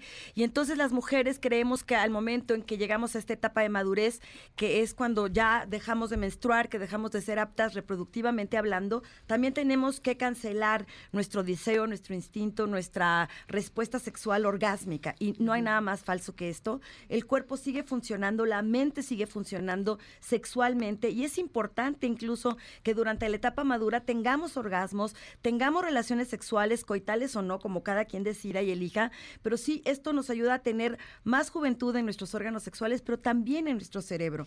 Entonces, la sexualidad no se acaba hasta que te acabas eh, de este mundo. Y yo he tenido pacientes, y, se los digo de verdad con muchísimo orgullo, que llegan a los 80 años, me dicen, se murió mi pareja, pero quiero seguir teniendo una vida sexual activa. Irene, nunca he tenido juguete sexual, quiero tener orgasmos ahora con mis juguetitos. ¡Wow! ¿Cómo, cómo atesoro eso? O personas que llegan con una nueva pareja a los 78, 80 años de edad y están enamoradas y están viviendo una nueva etapa sexual Yo, en la que tienen placer. Opino que de este hagamos un tema eh, profundo, es decir, una, ¿Sí? este, próximamente, ¿Feliz? porque me parece que hay muchas cosas que platicar. Pero nos quedan dos mitos y y nos queda medio segundo. Así. Venga, échatelos así. Las mujeres no ven pornografía. Ok. Eh, Esto es so- tan falso como que no solamente sí vemos pornografía y sí tenemos interés en excitarnos de otras maneras, y además que producimos. Ahora ya hay muchas productoras que están haciendo y directoras porno, eh, tanto feminista como femenino, y esto creo que también le da una nueva idea a todo este asunto del- de, la pornografía. Y bueno, que va de la mano con el tema de la masturbación, que era el otro mito, porque las mujeres, por supuesto, que también nos autoerotizamos. Y el mito va acompañado de que cuando te masturbas ya dejas de sentir placer con alguien más, y esto también es mentira. Tú puedes tener juguetes sexuales, masturbarte, y esto no duerme tus sensaciones cuando estás con un hombre o con una mujer o con cualquier otra persona. Terminamos así. Pero bueno. Eso pareció otra cosa sí, en la pues, sección de sexualidad. Ah, así, terminamos, así terminamos, ni modo. Tómelo, tómelo como quiera. Oigan, oigan, pero Irene tiene redes sociales y manera de que ustedes las la pueden localizar. ¿Dónde? Irene? Claro que sí, soy Irene Moreno Sex en Instagram, Irene Moreno Sexóloga en mi canal de YouTube y me encuentran como Irene Moreno Sexóloga en el resto de mis redes sociales para hacer citas. Si quieren tener una terapia sexual o quieren ir a comprar juguetitos a mi tienda erótica, allí viene toda la información. Qué rico. Así- Gracias, Irene. Irene. Gracias, Ingrid Un Tamara. tenerte. Vamos a un corte, volvemos con el último bocadito. Somos Ingrid y Tamara, estamos aquí en el 102.5. Regresamos. Es momento de una pausa. Ingrid y en MBS 102.5.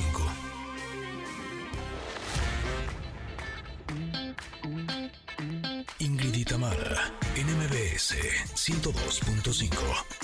Continuamos. Ándele pues, Paramore, este grupo que sigue dando mucho de qué hablar y que tiene pues muchos fans, recibió también antier el Grammy al mejor álbum de rock y es- los estamos escuchando con This Is Why. Y nosotras nos tenemos que despedir porque se nos acabó el tiempo, oigan, casi de rápido pasó todo, estas tres horas se fueron pero que volando. Y quiero agradecer con todo mi corazón y cariño al equipo de producción de este programa, Mario y Luis en la operación, Monsi y Rodrigo en redes sociales, Mariana estuvo en los teléfonos, Mau en la unidad móvil dando los premios y nuestra productora es Itzel López. Muchas gracias. Muchas gracias y se quedan en compañía de Manuel López San Martín con la información más relevante del día y nosotros los esperamos mañana aquí mismo de 10 de la mañana a la 1 de la tarde. Que tengan muy feliz día. Gracias. Bye bye. Bye. Gracias por acompañarnos. Aquí te esperamos en la siguiente emisión de Ingrid y Tamara en MBS. Cuídate y sé feliz.